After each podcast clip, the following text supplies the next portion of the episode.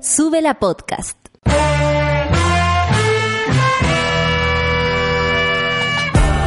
Cuando despiertas en otra sintonía, ves las cosas que otros no ven. Si a veces sientes que estás viviendo en Mordor, o como diría mi abuelita, te sientes como chancho en misa, este es tu lugar. Bienvenido al grupo de contención más diverso de la historia. Para ser parte, solo debes escuchar al resto, participar a tu manera, reír fuerte y comprometerte a buscar más misioneros para esta comunidad. Agarra tu taza y sírvete un buen café con nata, que ya está aquí nuestra guía espiritual, Natalia Valdebenito. Buenos días, monada. Semana corta, viene entrando la gente que no puede creer que tengamos que trabajar estos dos días. Sabiendo además que mucha gente de vacaciones el viernes estaba, pero tipo 3 de la tarde. Yo conozco más o menos el funcionamiento de lo que pasa por el sector oriente, porque se está, vivo muy cerquita de donde se mete, ¿cierto? La gente a la carretera. Y el viernes, tipo 3 de la tarde, parecían las 6 de la tarde. Eh, un día normal o un mismo día viernes que sabemos son los más intensos en términos de tráfico. Y eh, ahí se vio que la gallá del otro lado, que no nos importa, eh, se estaba yendo a la parte, a, lo- a los maitecillos, a los zapallares, y, y, y a, lo, a la laguna no sé qué y al lago no sé cuánto. Entonces, eh, la ciudad hoy día se siente un poco más, de, más descongestionada, eso le cuento a quienes no viven en la capital, a quienes la abandonaron, les agradecemos que hoy día eh, aquí hay una amiga diciendo, ustedes no saben lo que es bajar por la, mi- la pirámide y que no haya taco, casi me puse a llorar, El dijo la haber persona. debe haber habido taco en las entradas al lago Ranco. Claro, el lago Ranco, el lago Renco, el lago Rinco, porque obviamente eh, la gente dueña de los lagos va a visitar sus propios lagos. Ustedes saben que aquí en Chile la gente es dueña de las playas, los lagos y las salidas de río, los ríos que se los roban y por eso tenemos la sequía que hay, porque como dicen por ahí, sí, hay sequía, pero hay saqueo. Entonces la cosa se tiene tiene sus matices. Bueno, y hoy día eh, mucha gente está trabajando, por supuesto, el, el grueso, ¿no? De nuestro país. Sí, seguimos trabajando eh, y nos vamos a hacer el aguante aquí en el Café con Nata. Lindo me parece que hay muchos que no estén porque están de vacaciones, durmiendo hasta ahora, disfrutando de un feriadito más que nada, imagínate, después de trabajar como chancho, como chancha, todo el día, todos los días, después de tantos meses, una semana me parece fantástico, es poquito para el cansancio que hay, pero suma en, en, en el descanso que necesitamos para recobrar fuerzas y seguir. Porque esto se acaba y el lunes 23 vamos para adelante de nuevo y la cosa parte otra vez. Hoy día tenemos una despedida, hoy día tenemos un programa lleno de, noticias, vamos a apelar al Paco Torturador, vamos a apelar a, a Carla Rubilar, vamos a hablar del Paco Nazi, vamos a hablar de... Eh, uy, wow, aquí tengo uno- unos temas que tal vez no son para enunciar de manera tan tan eh, liviana como lo estoy haciendo yo. Pero bueno, vamos a hablar de eso y más porque el café con nata, ustedes saben, lo tiene todo y si ustedes quieren proponer algo, también estamos abiertos a Te doy una eso. buena noticia. A ver, una. Hace rato eh, con la Sol estábamos preocupados porque no teníamos interacción con Cami Garrido. Sí, Hace varios días le escribimos por distintas instancias y ahora dentro del fin de semana me contestó por el Facebook. Así que me dice que está full, que nos está escuchando por podcast. Como tres veces a la semana se pone, pero Ah. no, por eso no interactúa. Pero Entonces- está ahí, está ahí. Entonces tenemos que informar que agradecemos Ay, eh, la buena noticia de que tenemos a Cami Garrido eh, sana y salva escuchándonos en el podcast a quien le mandamos muchos besos y abrazos porque todas y todes lo- lo- las monas y los mones están eh, son siempre importantes y de verdad uno dice ¿qué pasará con tal persona? Por último, o sea, si ya no nos quieren está bien, uno tiene derecho a ir a escucharse después, no sé, a Pablito Aguilera, Un grande. eh, claro, no, ¿cómo no les vamos a decir que no, no vayan donde Pablito. Pero eh, nos preocupa si algo les ocurre. Saludo a todos los que están ahí del otro lado. Vamos a saludar a los que están en Twitter. Para eso vamos a pasar a escuchar música. Mira, la Camila Cabello. She loves control. Eso. Café con Natenzuela. Cold, cause she has been here before. She doesn't cry anymore. No back. Doesn't go to the bar. Too many lovers she's scarred, and they want her back. She loves control. She wants it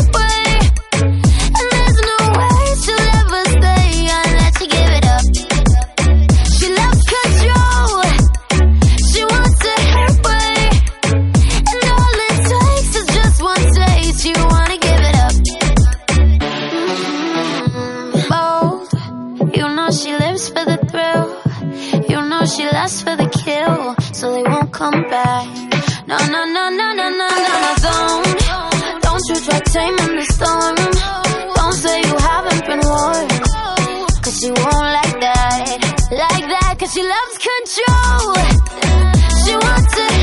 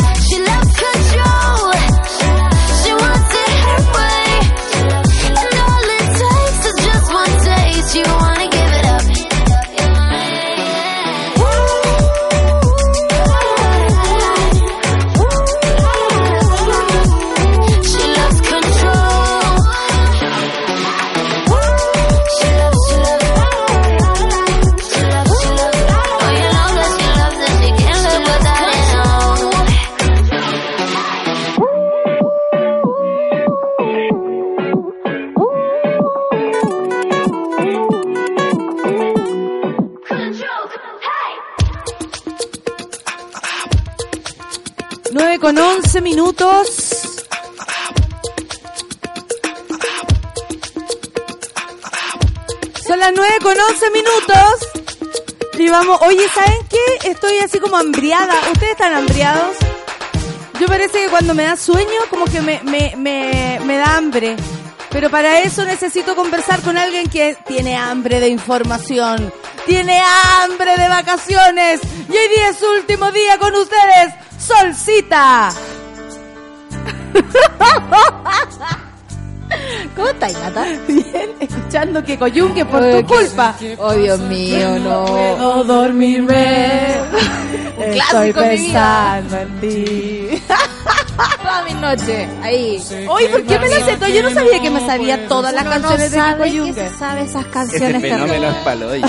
Sí. Están en tu cabeza, no sabes cómo, nunca te gustó quizás, pero ahí está, toda la letra en tu La cabeza. vida esperando. Oye, Gracias, teleseries. más encima la letra. No, mal, mal. Que no se traigan aquí. Eso. Esta es mi parte favorita. Eres inolvidable. Hable. Y ahora. Ah. Encantan los coros. Igual. Los arreglos antiguamente se hacían con coros más que más que con maquinitas. Sí, pues, antes era como necesitaba a la gente. Filosofía. se puede olvidar. Filosofía. Espero que no me olviden, como lo que no se puede olvidar. Esta canción, esta, esta ca- Oye, la sol se nos va. No, atro. Yo no sabía que esto pasaba. Es como, pro- como el de, del de Buenos Días a todos cuando, cuando le ponían a- al, al que gritaba, se me olvidó. Ah, el amigo que, de hecho, el año pasado, Dabañino, Él, él. fue el que también. No, no era Dabañino. No, no. El, el chico que, que le ponían al que... Sí, pues el que cantaba al- y que hacía como jugando en un, en un piano y dejaba la cagada después. Eh, que en paz descanse, pero te- era un buen chiste ese. El gallo escuchaba la canción y se volvía loco.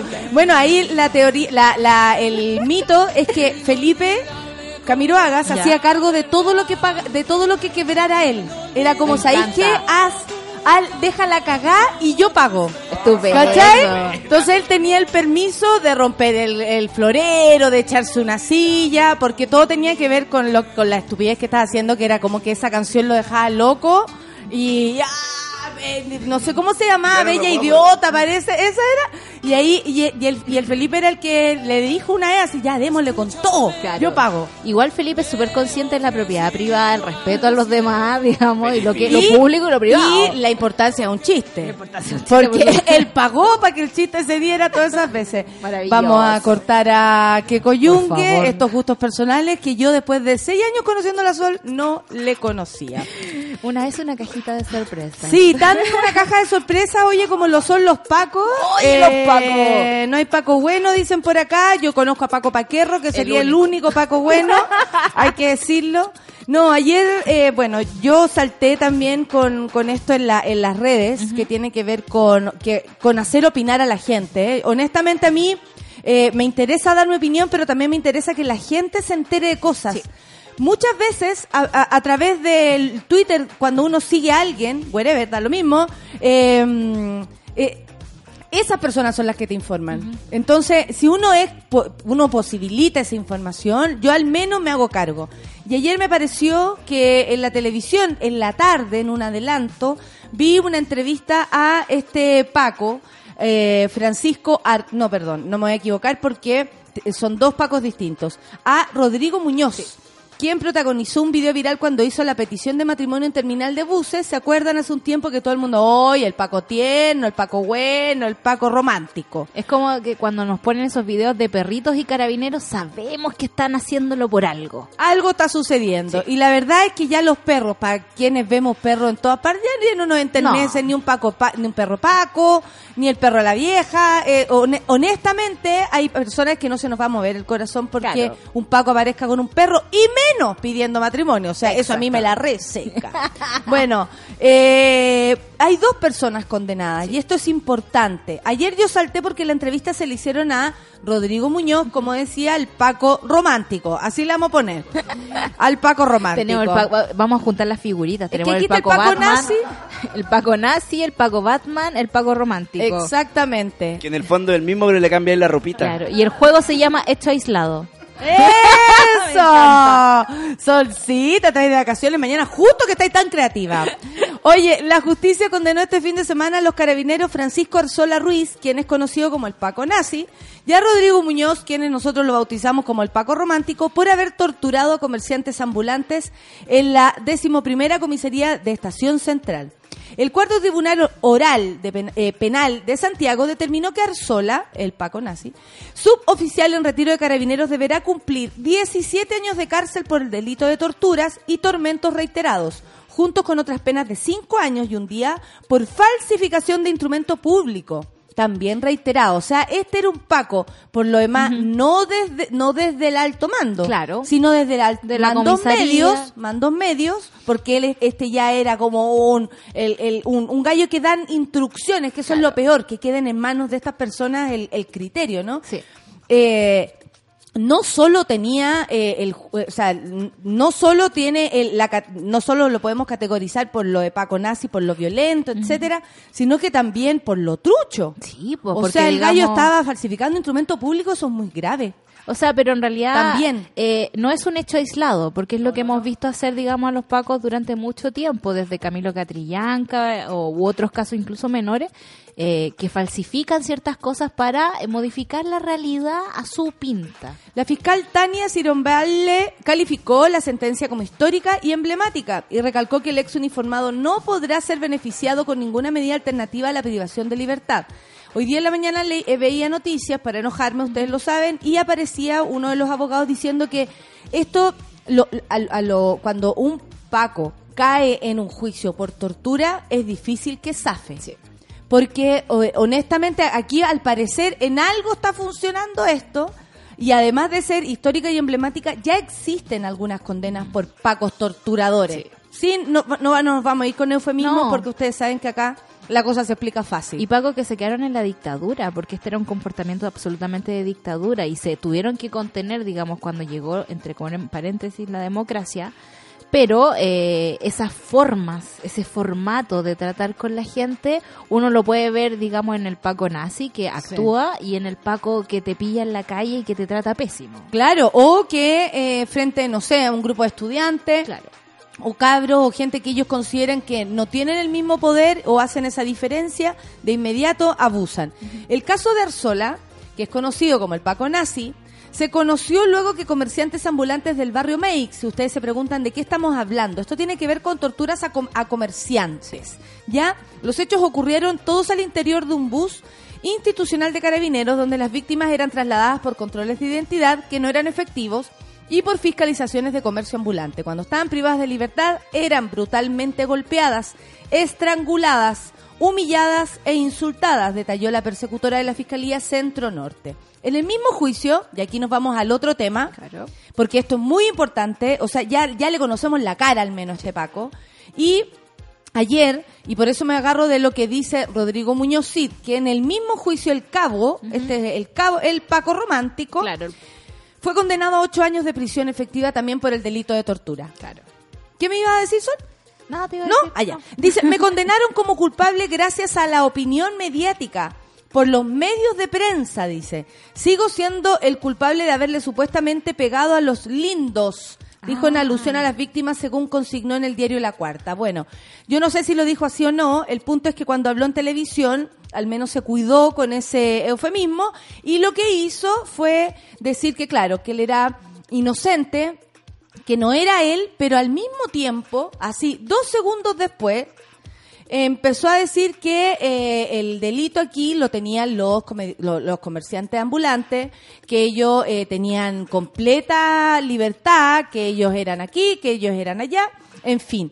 De alguna manera a ponerse desde, el- de- o sea, como a- que aquí hay bandos, ¿no? Claro, y a jugar al Paco bueno. Claro, en vez de eh, defenderse, solamente empezó además a agredir a la contraparte, que es su contraparte.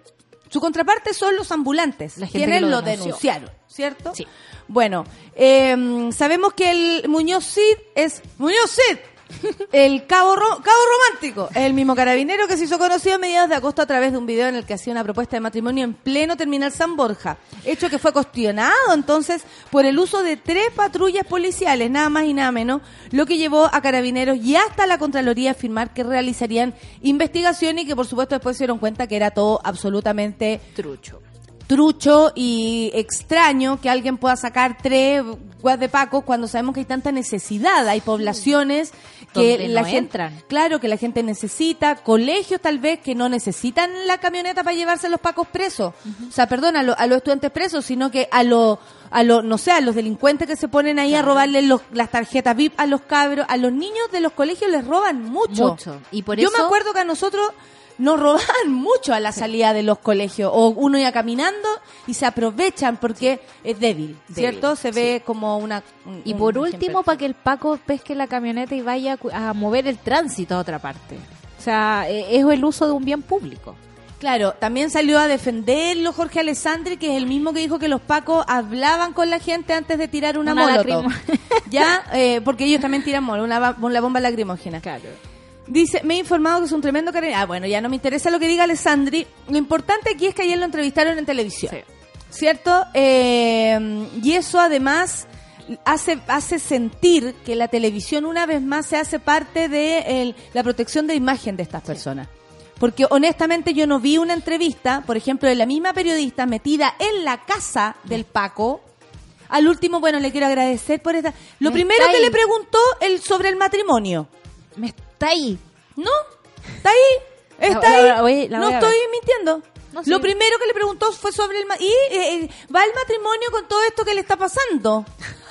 Y ella y, y él así como, bueno, la verdad es que tuvimos que suspenderlo porque Voy a pasar ocho años en la cárcel. voy a Pucha, pas- perjudicamos a una persona, ¿te das cuenta con los Claro, juicios? y yo creo No que le hicimos un favor a la novia. Sí. Y eh, porque después de la pedida de mano vino el zamarreo. O sea, Claro, si una persona sí. es capaz de torturar, un Paco es capaz de torturar, o una persona es capaz de pegarle a alguien que, que se, no sé, eh, por, por, por su trabajo o porque él lo justifica de algún modo, esa persona es capaz de golpear a cualquiera. sí, sí. O sea, eso para mí eh, Es cosa que se enoje nomás. Sí, mejor que él, mejor que esto haya pasado. Sí. De hecho, imagínate que tuvo que ir a Contraloría para que esta buena le salváramos la vida. bueno, eh, habló y partió así la entrevista, donde una, una periodista de fin de semana va y le dice, eh, que era como una señora periodista, no sé. no quisiera irme por ahí, pero... Pero, pero, y el... pero esa Claro, gente ni no es siquiera- periodista. Bueno, si es periodista y te mandan a hacer esa brutalidad, al menos podrías contrarrestar el Paco con la noticia, Sí. ¿no? Como usted sabe eh, por qué tortura, en su juicio qué pasó. eh, Me leí el informe y aquí dice que usted. ya, la eh, entrevista pegó- parte como, oiga, ¿y qué hacer ahora que no se va a poder casar? Oye. Y el otro, bueno, eh, vamos a tener que suspenderlo porque vamos a tener que suspenderlo. Guataca sí, ¿ah? está bien alimentado el gallo porque ustedes saben que los carabineros al parecer estados físicos no tienen para salir corriendo No, atrás de una, nada. por eso te pegan Por eso pegan por la espalda. por la espalda porque no son capaces de alcanzarte y también porque no, sa- o sea, el uso de la fuerza tiene una técnica, ¿no? O Sí, sea, ellos la aprenden. se supone, pero luego la olvidan porque también eh, se sientan en los escritorios, no hacen nada y es mucho más fácil arrasar con un montón No, de y mira, Bio Bio Chile traduce esto como que el, el Paco decidió sacar la voz. ¿En serio? Al Paco lo mandaron a dar la voz, loco. Y, y a, a defenderse, a defender la institución que ya sabemos, como dice mi sobrina Luciana, lo- el Paco se robó todo. Estaba el otro día inventando un, un cuento. Y empieza, claro, tata, los pacos se robaron todo y mi papá. No. Oye, no le puedes enseñar solo que los pacos roban, también tiene que ser que la protege. Y mi hermano, bueno, ya, papá, de ahí le, de ahí le digo, de ahí le digo. Pero en la actualidad no hay, no, No, no. tata, Paco los bueno. pacos roban.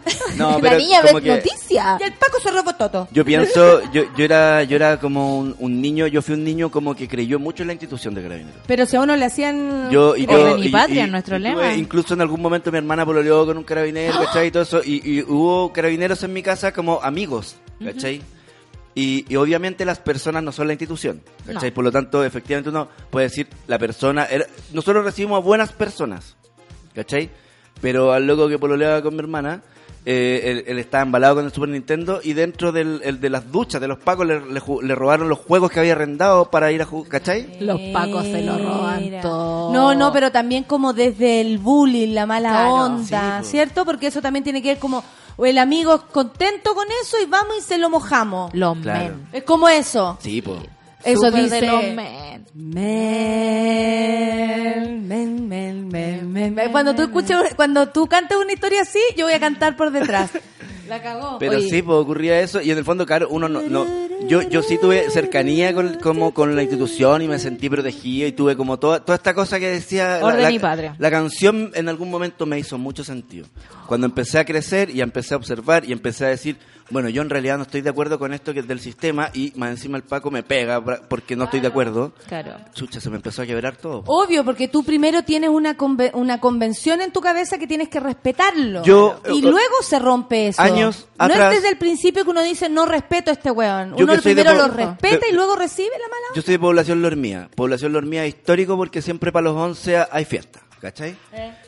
Y hubo unos años que los carabineros Fiesta, empezaron... comillas. No, sí, Claro. vos, fogatita, hermano. Si vamos a quemar No, no, pero es que barriga. pues, ponte tú que nos esté escuchando una vieja facha y diga, ah, a Lormía me voy a, a celebrar el 11. Ah, vaya, vaya, vaya, vaya, no hay vaya, problema. vaya. Y- Lo esperamos. y- Pero, por ejemplo, hubo una época en la que Carabineros empezó a instalar temprano en las esquinas del barrio para que no quedara la cagada. Y yo decía que bueno, porque así me siento más seguro. Claro. Y ahora en la actualidad es como, no, weón. Es que Nos vienen a, a, a- a cerrar el perímetro en el fondo Sí. y, a- y- y cierran el barrio. Cierran el barrio. Sí, el otro día que fui a dar una vuelta me di cuenta cómo cierran el barrio. Y para nada, porque no es para proteger a las vecinas No. de lo No, que está no, pasando. no pasan es micro. para que entre ustedes se Sí, maten No pasan y micro, no luego pasa nada vamos, porque y cierran luego el vamos a barrio. limpiar. Sí. Igual yo siento que, por ejemplo, yo jamás podría defender una institución militar. Tengo problemas así éticos grandes con la gente que usa armas, como más que el diálogo. Pero creo que en algún momento ciertas policías, cuando uno ve las policías del mundo, son gente que protege a los ciudadanos. Ahora, no hay que olvidar que la policía de Chile, los PACO, están hechos por Carlos Ibáñez del Campo, un tipo francamente dictador. Y que después llega Pinochet y le da todas, Todas las atribuciones. del mundo. Esa es la historia. Si, si la cortamos en, en corte. Oye, mira, dos cositas. La Claudia dice que el Gustavo Cariaga, vamos a hacer, eh, era parte de esta anécdota que tú contabas y hacía Ricardo Cochante. Y se volvía loco. Oye, sí, porque cómo no vamos, no vamos a saludar a, a- a Gustavo Cariaga, que además es tío de una compañera mm, de teatro de, de la vida, la Fernanda Cariaga, que está en España ahora, y, y lo hacía tan bien. Talentoso. Productor de esos que se la juega con todo. Claro, y le salió hasta personaje. Oye, eh, la solcita nos mató todo con su gusto porque coyunga, están todos malas. Oye, y a propósito de que uno se sabe canciones que no, que no sabe que se sabe, dice la matrona Clau que el, el hijo le contó que estuvo en un carrete con karaoke y se sabía todas las de Chayanne. ¿Viste? Y no sabe por qué. Bueno, la Claudia tiene la culpa. Encanta Chayanne. Amo Chayanne el otro día, sí, pero me, me, me escuché unas canciones tan re buenas, después las pararon y yo así, vamos, ¿Pero a, cort- vamos, a, vamos a cortar a Chayanne y yo, ¡No! ¡No hagas eso! Yo lo sigo en Twitter, o sea, en Instagram. Por Dios, que me gusta ver el Instagram. a mí de me Chayanne. gusta, a mí me gusta ese ese Insta- el bot de Chayanne Ya. que todos Ajá, los días aparece como no sé, pues con, con frases así como de Chayanne, que son importantes. Oye, hablamos de esta noticia porque nos parece grave que la televisión haga ruido de ciertas personas que además cometen delitos. Ahí estaban entrevistando a un Paco que comete el delito de, de, de- torturar, y me parece súper fuerte la palabra, pero la voy a usar porque esa es la que eh, usó la, la Claro. justicia, a personas y no sea ni siquiera es el, el, el meollo del asunto. De hecho, aquí hay otra mona que se acuerda que, que lo primero que le preguntaron, ¿para qué, para cuándo va a quedar el, El matrimonio. El matrimonio. Y al final, la periodista, así, va y le dice, bueno, muchas gracias por recibirnos en su casa. A él no lo dieron de baja. O sea, Está está, bien condenado. todavía. Y una persona el otro día se metía aquí a, como, no a defender, pero decía, bueno, él tiene derecho, él tiene derecho a reclamar. Claro. Él por intermedio de la justicia y yo ahí no tengo nada que decir. Él por supuesto que tiene derecho a, reclamar por su condena, a rebajarla, a querer anularla. Yo ahí no me puedo meter en las artimañas o lo que su abogado haga de manera legal. Yo lo único que estoy diciendo y mi punto va a que la televisión se haga parte de esto. Entonces, ¿qué pasa en la tele? Oh, mira, puta, el Paco, el Paco romántico se lo cagaron. Se lo cagaron porque le van a, porque lo van a meter preso. Aquí no se cagaron a nadie. Aquí hay una persona, primero, usando eh, Bienes públicos. bienes públicos que no le corresponde. Para o fines sea, personales. esto es lo mismo que, pens- que, que eh, aclara lo que dice Rabinet. Como, ay, bueno, el general pensó que los recursos eran de él. Es que no se le aclaró que no, como perdón. ¿cómo? Yo sé que ese es tu computador. Sí. Está clarito. Y el de allá es el tuyo. ¿Y yo por qué voy a llegar y tomarlo? Porque, ah, es que nadie me dijo que no era mío. No, pues no Eso puede es ser muy tan de men, ordinario. ir Eso el- es. el mundo. Men, claro. Y ahora, y esta fascinación que tiene la televisión por los torturadores no es de ahora, digamos. ¿Se acuerdan cuando empiezan a entrevistar a torturadores como en Mentiras Verdaderas y cosas así? Y uno, y todo empieza este debate, ay, pero es que la televisión tiene que mostrar todo y toda la cuestión. Sí, puede mostrar todo, pero también no, porque hay que tener respeto por las víctimas, hay que tener respeto por la gente que sufrió de esas Y torturas. bueno, y por algo se llegará a esa cantidad de años, por algo se llegará a esa condena. O sea, al Claro. Paco Nazi lo condenaron a 22 años de prisión. ¿Cuánto habrá hecho? O sea, lleva un montón de tiempo. ¿Y lo ahí. vieron? Es un viejo asqueroso. Ese sí que es un viejo asqueroso. ¿Lo vieron? Yo lo vi y la fue respuesta como- es, es aún peor. O sea, me, me imaginé así como Matilda, así como los malos de Matilda. Claro, pero también es importante preguntarse de nuevo, como la misma pregunta el viernes. Si ya conocemos estas prácticas, seguro este viejo no es el primero. El otro, el, el romántico, tampoco es el primero. Que usan, eh, no sé, elementos fiscales, como también eh, eh, pro- propina la, la tortura Claro. y el maltrato. ¿Qué hacemos ahora? ¿Qué hacemos con esto? ¿Se va de verdad a implantar una forma nueva de tratar a las personas en carabineros si sabemos que lo que hacen es armarse en comando jungla para ir a, a- salir a matar gente en contexto de guerra inventada en su cabeza? O sea, ¿de qué sirve que a dos pacos los condenen cuando el resto anda haciendo lo mismo? Claro. ¿Qué, pa- qué ¿cuántos pasaría con todos los pacos que entran al, al Instituto Nacional? ¿Cierto? A- Al IMBA, que el otro día los cabros no estaban haciendo nada y, y aparecieron los Ni pacos igual. con, con un montón de, de, de escándalo y, y, y mierda porque llegan con, con gases, llegan a, a niños, a torturar niños A de esa Es como que quisieran que la generación que está eh, creciendo sin el miedo que crecimos varios, ¿cachai? Porque no, a nosotros nos llegó el miedo de rebote. Es un ataque súper Entonces, psicológico. chucha, esta generación, razón, esta generación no está teniendo miedo, metámosle miedo, porque en el fondo es la manera de mantenerlos controlados. Sí. Nosotros, a nosotros que tenemos 35 años, ¿cuánto nos ha costado liberarnos de algunos medios heredados? Claro. Ahora estamos como más firmes. Pero estos cabros chicos ya no vienen con eso y los quieren cagar de la cabeza. Oye, a propósito de eso, escuchemos a quien hizo todo lo contrario por nosotros y que aunque un día como hoy se supo de su muerte, eh, está en los trending topics, Víctor Jara. Sí. Escuchemos a Víctor Jara. ¿Sabéis qué? Por, en un acto de resistencia, en un acto también de amor profundo a su familia, a quienes, a su viuda, a quien ha trabajado por enaltecer la figura de él también, pero una gran artista, Sí. ella, Joan Jara.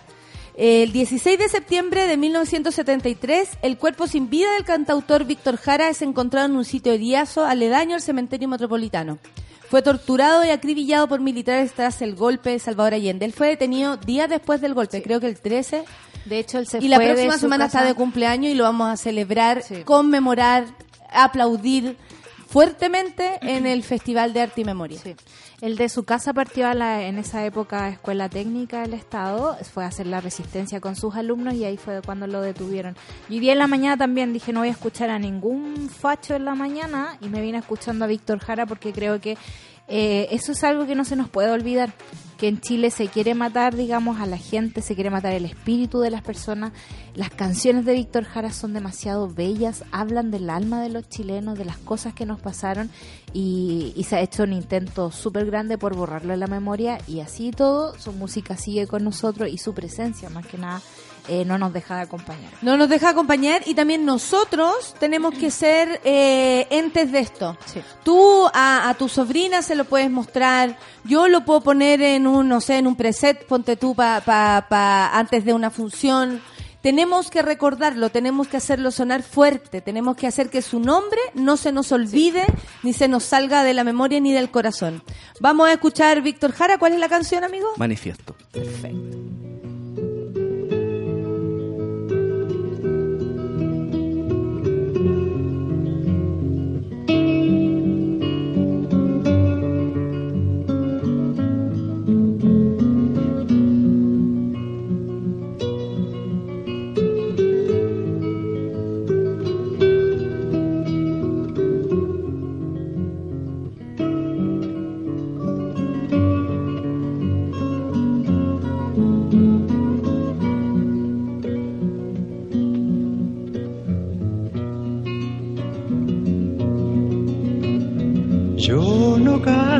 por cantar, ni por tener buena voz. Canto porque la guitarra tiene sentido y razón. Tiene corazón de tierra alas de palomita. Es como el agua bendita, santigua glorias y penas. Aquí se encajó mi canto, como dijera Violeta guitarra trabajadora con olor a primavera.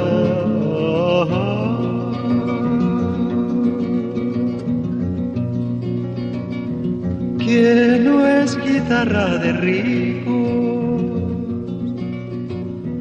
ni cosa que se parezca.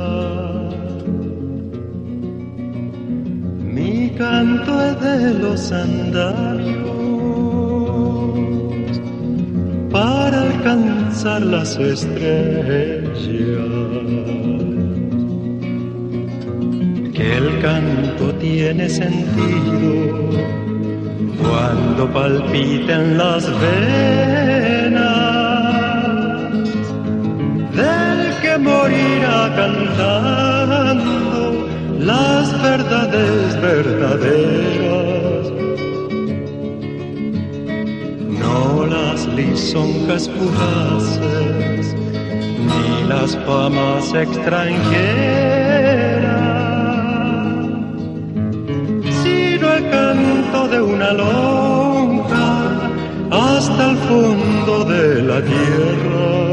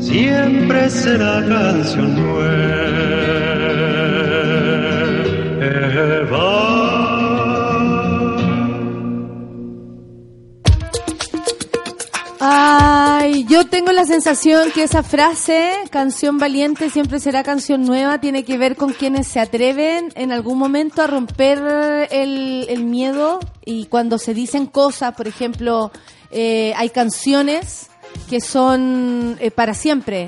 Que, que las escucháis hoy y decís, wow, esta persona es como si estuviera parada hoy escribiendo esta canción acá y sucedió hace 20 años. Entonces, como es valiente, siempre va a ser nueva porque siempre va a remover, siempre va a traer una noticia, siempre te va a, a- a sacar de ahí. Luchito, El otro día me ¿quieres acuerdo que una, una auditora contestaba, ¿cachai? Que decía como, ¿cachai? Si, si la Violeta hubiese estado viva en, en dictadura, ¿qué canciones hubiesen salido? Y qué loco escuchar las canciones de Víctor, de Violeta, como previo a, a la época más fuerte.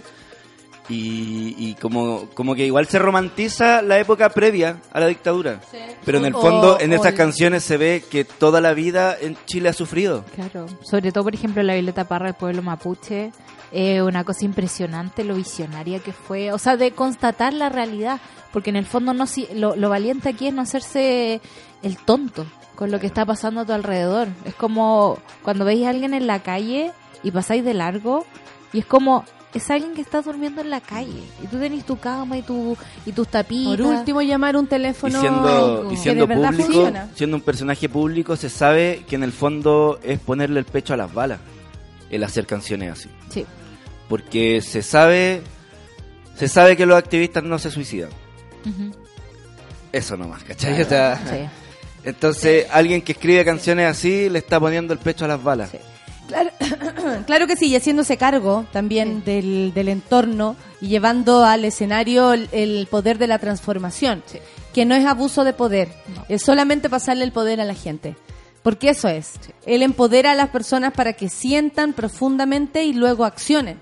¿Cierto? Y eso es, da- es darle el poder real que tú tienes como ser humano. Y no es el abuso de poder, no le temamos al... Yo eh, he reflexionado bastante sobre esto porque le temo al poder y siempre me tratan de, de lanzar como en, en ese en ese carril, ¿no? Ponte tú hace un tiempo me ofrecieron un, un reportaje que salen mujeres que yo admiro muchísimo, por supuesto, en el que me ponían como las poderosas.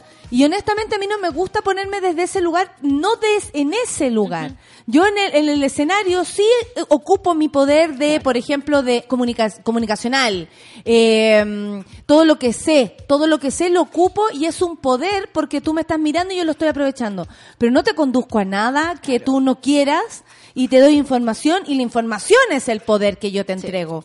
Pero, pero nos vamos repartiendo, pero yo luego de ahí estamos los dos y nos miramos de frente. Entonces, eh, me, me, es un tema que yo no sé cómo, cu- cuál es el poder que usan las mujeres, cuál es el poder que usan la- los hombres. Nosotras como mujeres en lugares de poder lo haríamos distinto, lo vamos a hacer distinto, queremos, tenemos que reflexionarlo antes, no llegar y usar un lugar de poder y repetir formas, por ejemplo. Que es lo que nos pasa muy ¿Cachai? seguido. digamos. Repetir formas como eh, hay que ser, eh, comillas, masculino para que te pasen a llevar, eh, eh, ¿cachai? O tener ese tipo de, de atribuciones o, o de, de características.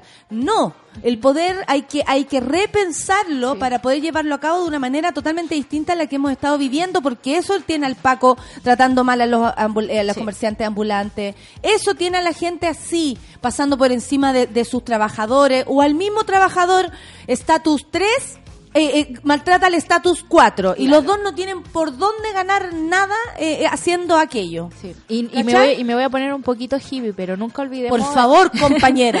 el poder del amor. ¿Sabéis por qué? Porque creo que cuando uno quiere al que tenga al lado, no sé, en este caso yo te tengo a ti, te tengo al Lucho, y los quiero, y creo que no los podría torturar porque los quiero, eh, no los podría ningunear porque Cuando los tú quiero. del otro lado reconoces a una persona igual a ti, no le harías daño. Nada. Fin. Listo. Si del otro lado estás tú, Sí. no le haces daño. Tú te tienes que ver en el otro. ¿Cachai? O sea, ¿qué pasaría si yo estoy esperando hace rato eh, una foto? Por ejemplo, afuera, y sé que hace frío. Yo misma tengo que ir y pensar en esa persona como si fuera yo la que está afuera tomando, esperando una foto con frío. Lo defino así en una forma muy sencilla. Pero a veces hay que ponerse en el lugar de las personas como si fuera uno el que está del que otro también lado. esta idea del triunfo, ¿no? Del winner, de que vamos todos como país progresando, no, no, nos Este mundo, saca del- este país es de los vivos. Claro, Esa weá no. nos hizo tanto daño. Y ahí tenemos un presidente súper vivo que se robó un banco y está ahí presidiendo la república. Mira, la Ale Joaquina dice Víctor Jara, dos puntos. ¿Qué es patria? Patria es el amor a mi hogar, mi mujer, mis hijos. Es amor a la tierra que me ha ayudado a vivir. Es el amor a la educación y al trabajo. Es amor a los demás que trabajan por el bienestar común. Cuando hablamos de patria, y no hablamos de esa patria que la gente defiende con violencia, y habla a propósito de eso, como que, eh, no sé, lo patriótico a mí me suena a violencia, a un Chile que no me, no me identifico, ¿no? Y en, en cuyo nombre también se cometieron muchas atrocidades. Exactamente, sí ese es el punto. Sí. Por eso tenemos como mal sentimiento respecto La a la patria. patria. Pero cuando vemos la definición de Víctor Jara, yo digo, sí, entonces Obvio. también la amo. Es compleja esta celebración, como, como saber que en dos días más vamos a estar todos enajenados. O sea, me refiero a todos, yo no voy a estar, pero Chile sí. entero va a estar enajenado, curado, ¿cachai? Y todo eso celebrando algo que es súper confuso. Como, en realidad, ¿qué celebramos estos días? ¿Cachai? Como, mataron a Víctor Jara, fue el golpe por estos días. Eh, en, en el 1500 algo, eh, eh, fueron muertos, en el mismo 11 se le cortó la cabeza a, a un, a un indígena mapuche, o sea, un mapuche que era un, un, un buen grande, ¿cachai? Eh, en el 21 de diciembre de no me acuerdo qué año, la fue la matanza Santa María. También por estos días me contaron de una historia que tengo que investigar, que fue la Semana Roja Valparaíso. No la conozco, pero también ahí hubo un tema con los trabajadores portuarios, entonces... Son días dolorosos. Vamos a celebrar. ¿Qué- Sí, qué- ¿Cómo sí. vamos a celebrar? ¿Cachai? O sea, no les digo como, oye, weón, nadie celebre. No, pero, pero igual, No, sobre piensen todo- en esto, sobre piensen todo, en, en que eh, la eso, Araucanía está claro. militarizada, piensen en que hay zonas de sacrificio, piensen en que los activistas no se suicidan, piensen en esa weá, Claro. no se suicidan los activistas.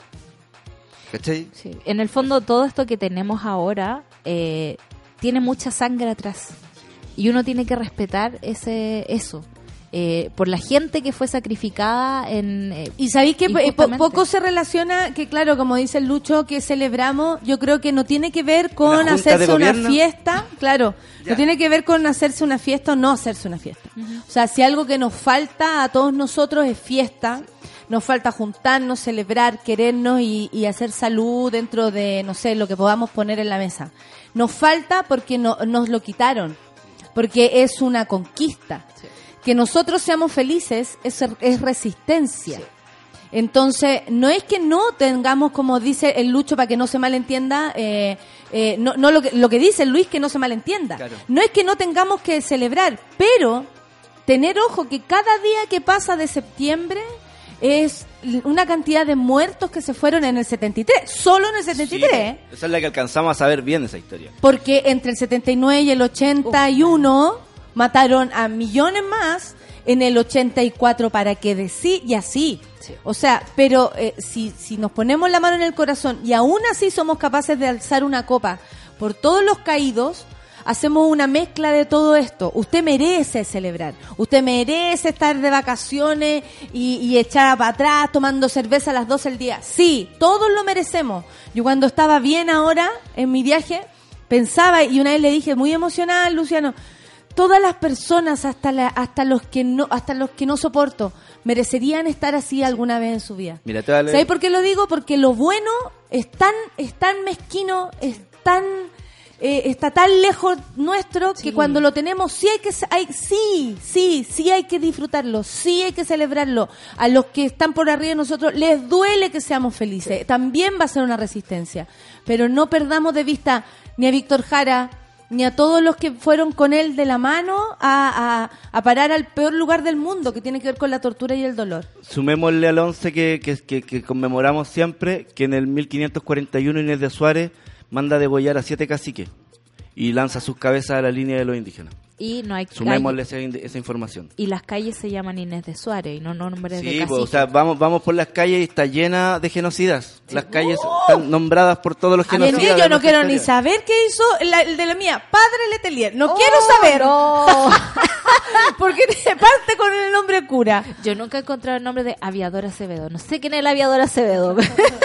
Yo lo voy a buscar. El problema, dice el René, es que hay gente que se apropió del, a- apropió del concepto patria y son los mismos que entregaron el país entero a capitales extranjeros y nacionales. Así de patriota. Así está el tiempo, porque René ahora es el hombre del, Del tiempo. tiempo. Santiago Quinta Normal 8.8, Concepción 7 grados, Puerto Montt 5 grados, Punta Arenas 5 grados, Viña del Mar 8 grados, qué frío Punta Arenas, La Serena y Coquimbo 10 grados, ah mierda, estamos con bastante frío en la zona central y muchas gracias por la eh, información de Puerto Montt y Punta Arenas, René, me encantó, me encantó. Parece que va a ser calorcito para el 18.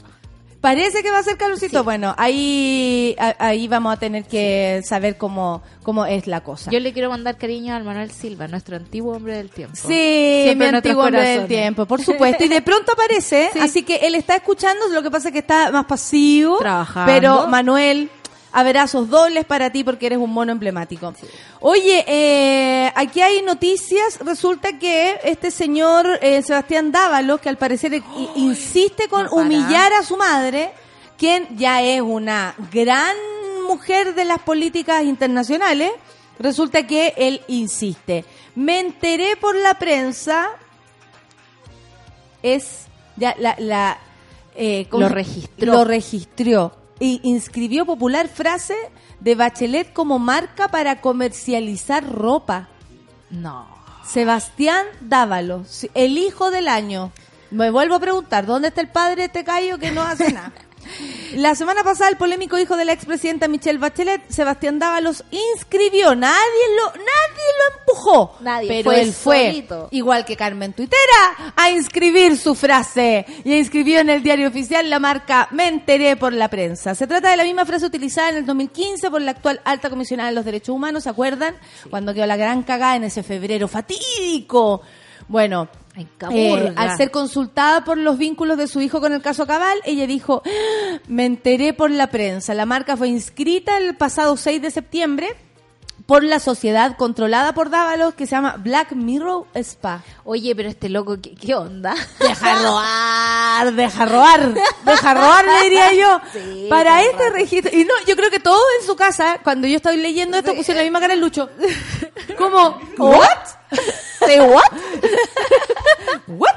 Para este registro legal, Dávalos antes debió disputar la marca con Canal 13 Y más encima Canal 13 la había comprado. y un gallo llamado Javier Infante, que también que, que, eh, tenían inscrito el registro del Instituto Nacional. Ya, yo les voy a explicar. Tú, tú tienes la historia aquí Sí. cercana al asunto. Claro, yo le voy a explicar mi historia para que entiendan esta. Resulta que cuando uno eh, quiere legalizar frases, tiene que eh, acreditar que son tuyas porque honestamente ninguna frase es tuya. No, Claro. Tú no inventaste Las ni, la, ni ninguna palabra, eh, ni él tampoco inventó Me enteré por la prensa. Claro. El punto es que si tú la popularizaste, es posible que, claro, te la atribuyan a ti. Te dan más puntos. Hace un tiempo atrás, por ejemplo, a mí me llaman de eh, todo esta una, una abogada muy buena onda a quien le agradezco muchísimo y para siempre estaré agradecida de ella que vieron que al, al, al, al lugar donde se va a inscribir la, La cuestión. la, la, cu- la cuestión, aquí dice el, en comentario, en cuestión, eh, justo dijiste cuestión y yo aquí, si no leemos la aquí, mente, aquí decía te leo el cuestión. computador. Qué miedo. Qué miedo, me quiero ir. Al INAPI, que es el Instituto Nacional de Propiedad eh, Indu- Industrial. Ah, No, intelectual dice acá, industrial dice acá, pero yo creo que es intelectual. INAPI. Ya, entonces, desde la INAPI me, se me acercan y me dicen, Natalia, eh, tú serás la persona o, o enviaste a alguien, eh, porque resulta que hay un ser men, que quería inscribir el, y vos creí que soy hueona. Yo nunca tuve ninguna intención porque no es mi negocio ni vender poleras, ni vender frases, ni nada. Pero resulta que este caballero, que este caballero, claro, yo no soy Barbie feminista como para andar vendiendo productos.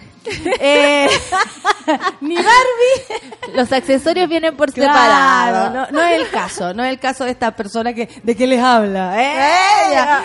Y eh, es que todas esas weas me dan tanta risa cuando la gente habla así. Bueno, y resulta que eh, me preguntan por qué. Porque se entiende que esa frase es reconocida gracias a mí. Claro. Yo no inventé ni la weona, ni la frase, ni nada. Yo la saqué Pero- por, eh, y armé un chiste con esta Sí. frase. Después sale la polera de esta frase, ¿cierto? La, eh, esa polera tampoco la vendí yo, eh, la vendió mucha gente, lo cual a mí me parece fantástico. A mí me da lo mismo. La cosa es que había un señor que quería inscribir la marca y vos creéis que soy hueona. Eh, ¿Cuál era su justificación? Era que él quería protegerme a mí Sin y proteger la marca. Él ya había hecho el Facebook y vos creéis que soy hueona. Ah, ya. Y además quería inscribirla para eh, programas de radio, para producciones, no sé, café concert, para revista, para, para todo lo que se nos ocurra. Lo cual a mí eso me pareció Te peligroso. estaba administrando la carrera y tú no te estabas enterando. Claro, y, y su justificación era protegerme. Ok. Estas personas del INAPI van a mí y yo digo, no, esa frase la hice popular yo, que es lo que me corresponde decir, porque honestamente, Claro. ¿qué me importa? Esa, esa frase la hice popular yo y ahí al gallo le objetan Claro. su petición de, de tener inscripción. de inscripción de la frase, Sí. ¿cachai? Por eso eh, pa- pasa que tuvieron que pelearla o disputarla, comillas, con Canal 13 y Javier Infante, que fue cara dura a inscribir la frase. Claro, porque también hay, no sé, pues, salen eh, Y ciertas se la ganó y se la ganó Dávalos probablemente porque tiene más cercanía por el hecho de ser su madre. Claro. ¿Cachai? Como ¿de dónde salió la frase? De ellos. po. Del cóndoro que me mandé, po. De ellos. Sí. ¿Cachai? O sea, Canal 13 no tiene nada que ver, lógicamente, y Javier Infante anda a saber tú quién es. Es que hay gente que se dedica a eso, se dedica a hacer negocios a través de cosas que se popularizan de cierta forma, porque no todo el mundo los reclama. Digamos, es como, no sé, pues si tú no, nadie te hubiese avisado, probablemente este tipo hubiese lucrado de esa ola de que se dio a conocer, digamos, a través de las frases y hubiese hecho negocios con ellos. Claro, acá el Dávalos dicen que sería para producir, o sea, inscribió la marca para producir y comercializar prendas, poleras y polerones con la popular frase de su madre. Qué triste. Qué tristeza. Qué tristeza. Y además ver como... eh, Yo sé que eh, eh, recién hablamos de que todas las personas son iguales a uno y estos son los casos que a uno se la ponen un poco difícil, ¿no? De querer pensar esas cosas, porque uno ve a alguien que, como Michelle Bachelet, con una altura moral más o menos alta. Que uno puede tener muchas objeciones con su gobierno, pero es una persona que fue torturada, que mataron a su padre y que así todo se ha dedicado a proteger los derechos humanos en ciertas cosas y en otras no. Pero eh, ese es su, su, su área y su carrera. Y por otra parte tenía a su hijo que es capaz de uno, de joderle un poco el, el gobierno a su mamá con un condoro que se manda y por, por esta cuestión que hablamos siempre, que es como por plata. Perdón, pero si en algo eh, tiene que ver Sebastián Dávalos con la caída de la izquierda en Chile, ya sí la tiene. Y además, él hizo un daño muy grande porque le dio todas las manos a la derecha Sí. para destruir a Michelle Bachelet. O O sea, si lo pensamos bien, la destruyeron después de esto. Y solo lo que pasó ser- con, con los hijos de Piñera es tanto más grave que lo otro y aún así, eh, eh, y no lo destruyeron tanto como, como a Michelle Bachelet. Porque, por ejemplo, Dávalos actuó solo, en complicidad con su esposa, pero yo diría que a espaldas de Michelle Bachelet. En cambio, los hijos de Piñera actúan, digamos, en concesiones que da el Estado, los llevan de paseo, son capaces de lucrar y de prestar servicios para eh, que, que son pagados por nuestros impuestos.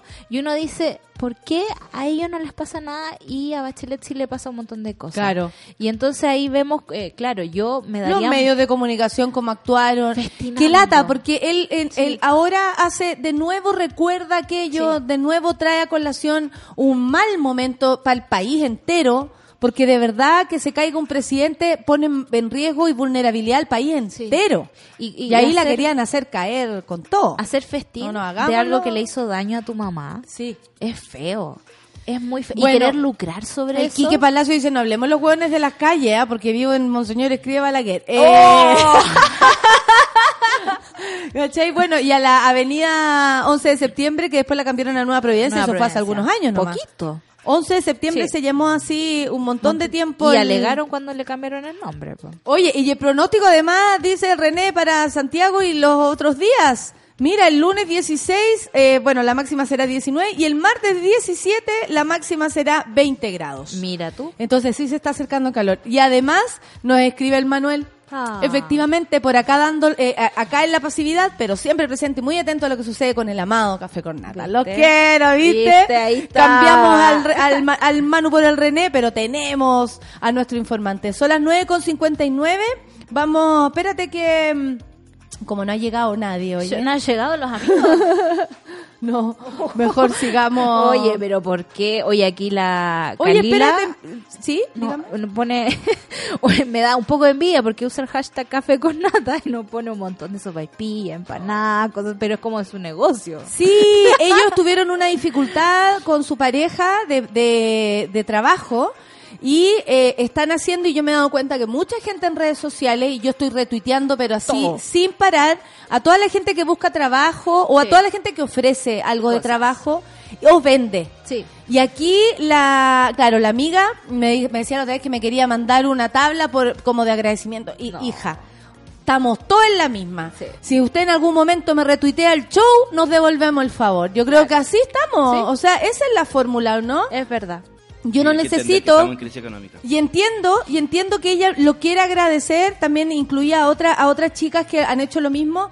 Y yo por mi parte le digo así, si me está escuchando, que si ella me retuitea otro día un show, yo voy a estar de vuelta con el favor, porque eh, es lo mínimo que podemos hacer si sabemos que además, como dice el amigo, estamos en una crisis donde todo se está un poco caído. Entonces, si, si está en tu casa la cagada y tú necesitas un retweet para vender una tabla, perdóname, pero es lo mínimo mínimo que yo puedo hacer.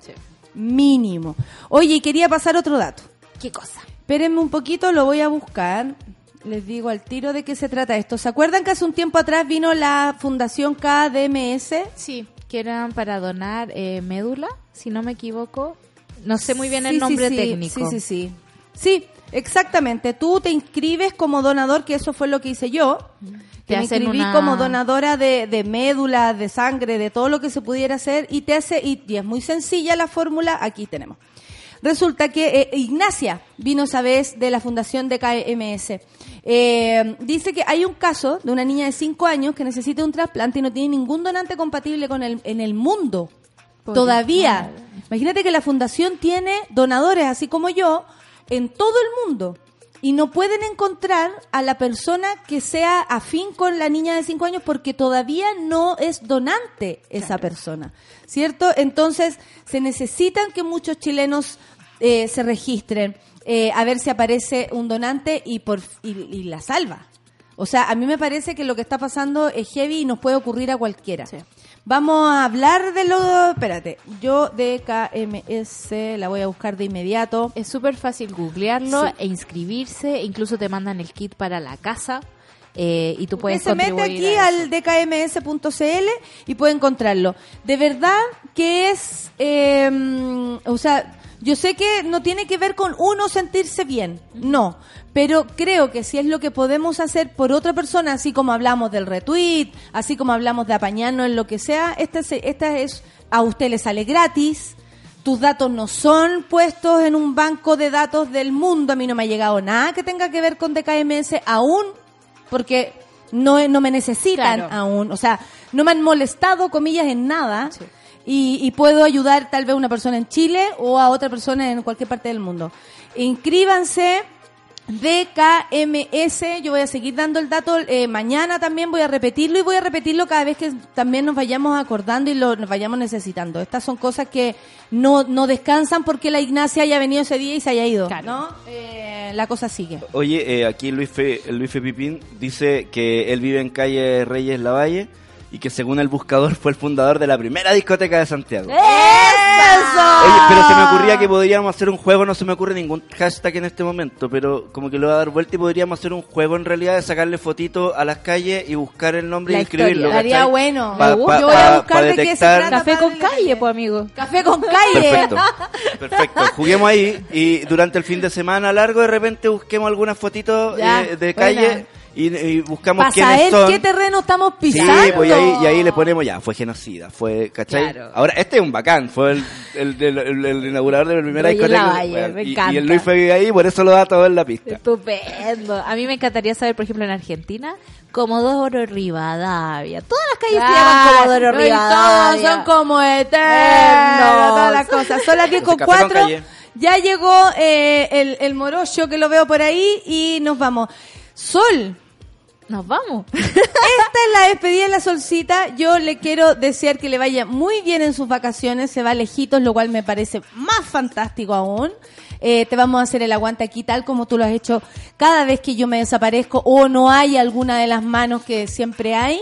Y nada, pues que te vaya la raja, que lo pasís súper bien, que eh, duermas lo máximo que puedas, al menos en los buses. Es que no, en los viajes lejos no se duerme sol. Te informo, vas a llegar igual de cansada. Amiga, pero yo la cabecita va a llegar despejadita. ahí voy firme. Sí, pero la, la cabecita Sí. va a llegar despejadita, Sí. porque tiempo para dormir no vaya a tener. Es. Eso, ¿para qué te voy a decir que va a ir a descansar como si fuera ya a la playa? De hecho, no. quiero ir a reportear el Brexit. Por lo mismo, no vas a descansar, te lo informo, no vas a llegar más No, descansada. Vas a llegar probablemente con ganas de irte de vacaciones otra vez. Y de hecho llego a trabajar. Pero tu cabecita va a descansar y con eso tu cuerpo también y Sí. tu alma. Así que lo vaya a pasar la raja, Sol, que te vaya súper bien. te vamos a echar de menos porque eres un gran aporte en este lugar, pero podemos vivir sin ti un rato. Aguántenme, ¿Ok? aguántenme. Un rato. Te esperamos y escuchamos ¡Qué coyungue! No, mentira. Maroon 5 Ay, qué rico. con Sugar, Me porque también lo piden la Sol cuando se cansa le da por escuchar este tipo de gente. es verdad. Estoy pensando en ti, Sol.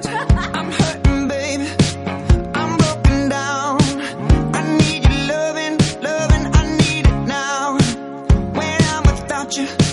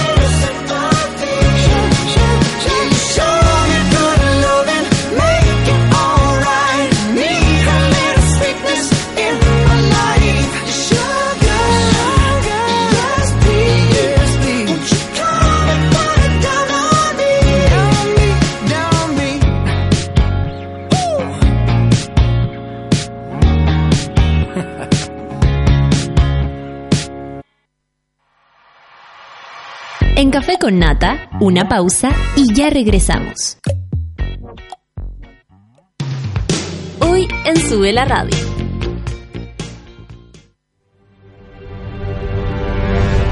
De lunes a viernes, a las 11 de la mañana, Rayen Araya lidera Super Ciudadanos, un grupo de opinantes movidos por la desigualdad social. Super Ciudadanos, hoy a las 11 de la mañana y cuando tú quieras en formato podcast, solo en subela.cl. Tómate un break al mediodía y engaña la tripa junto a Isidora Ursúa y Eleonora Aldea. Porque en Caseritas conversamos, echamos la talla y planeamos un mundo mejor. Siempre con amor. Caseritas, de lunes a viernes al mediodía en Sube la Radio. En otra sintonía.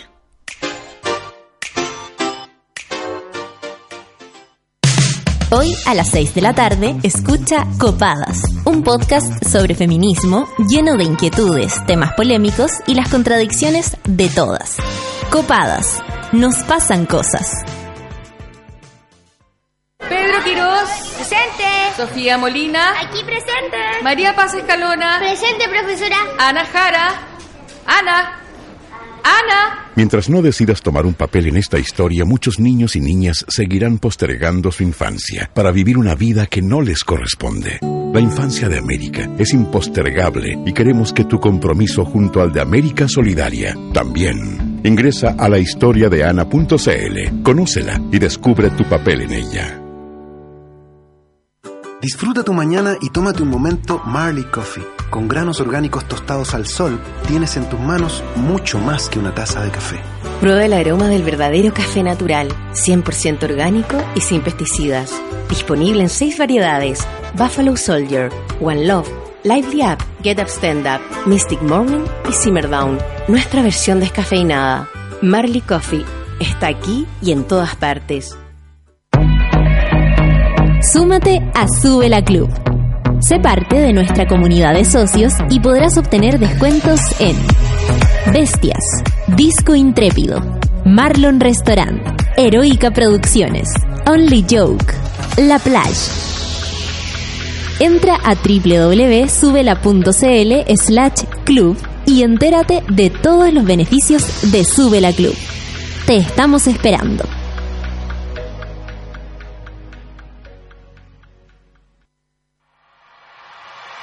Ya estamos de vuelta en Café con Nata.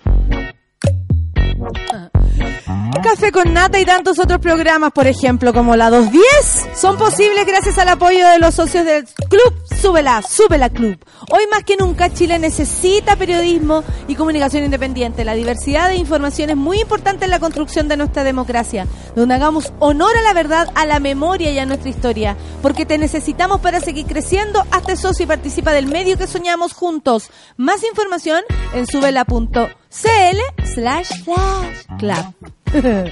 El cine es trabajo en equipo desde los realizadores hasta el público, pasando por productoras, actores, actrices, guionistas, vestuaristas, tramoyas y críticos. El cine lo hacemos entre todos.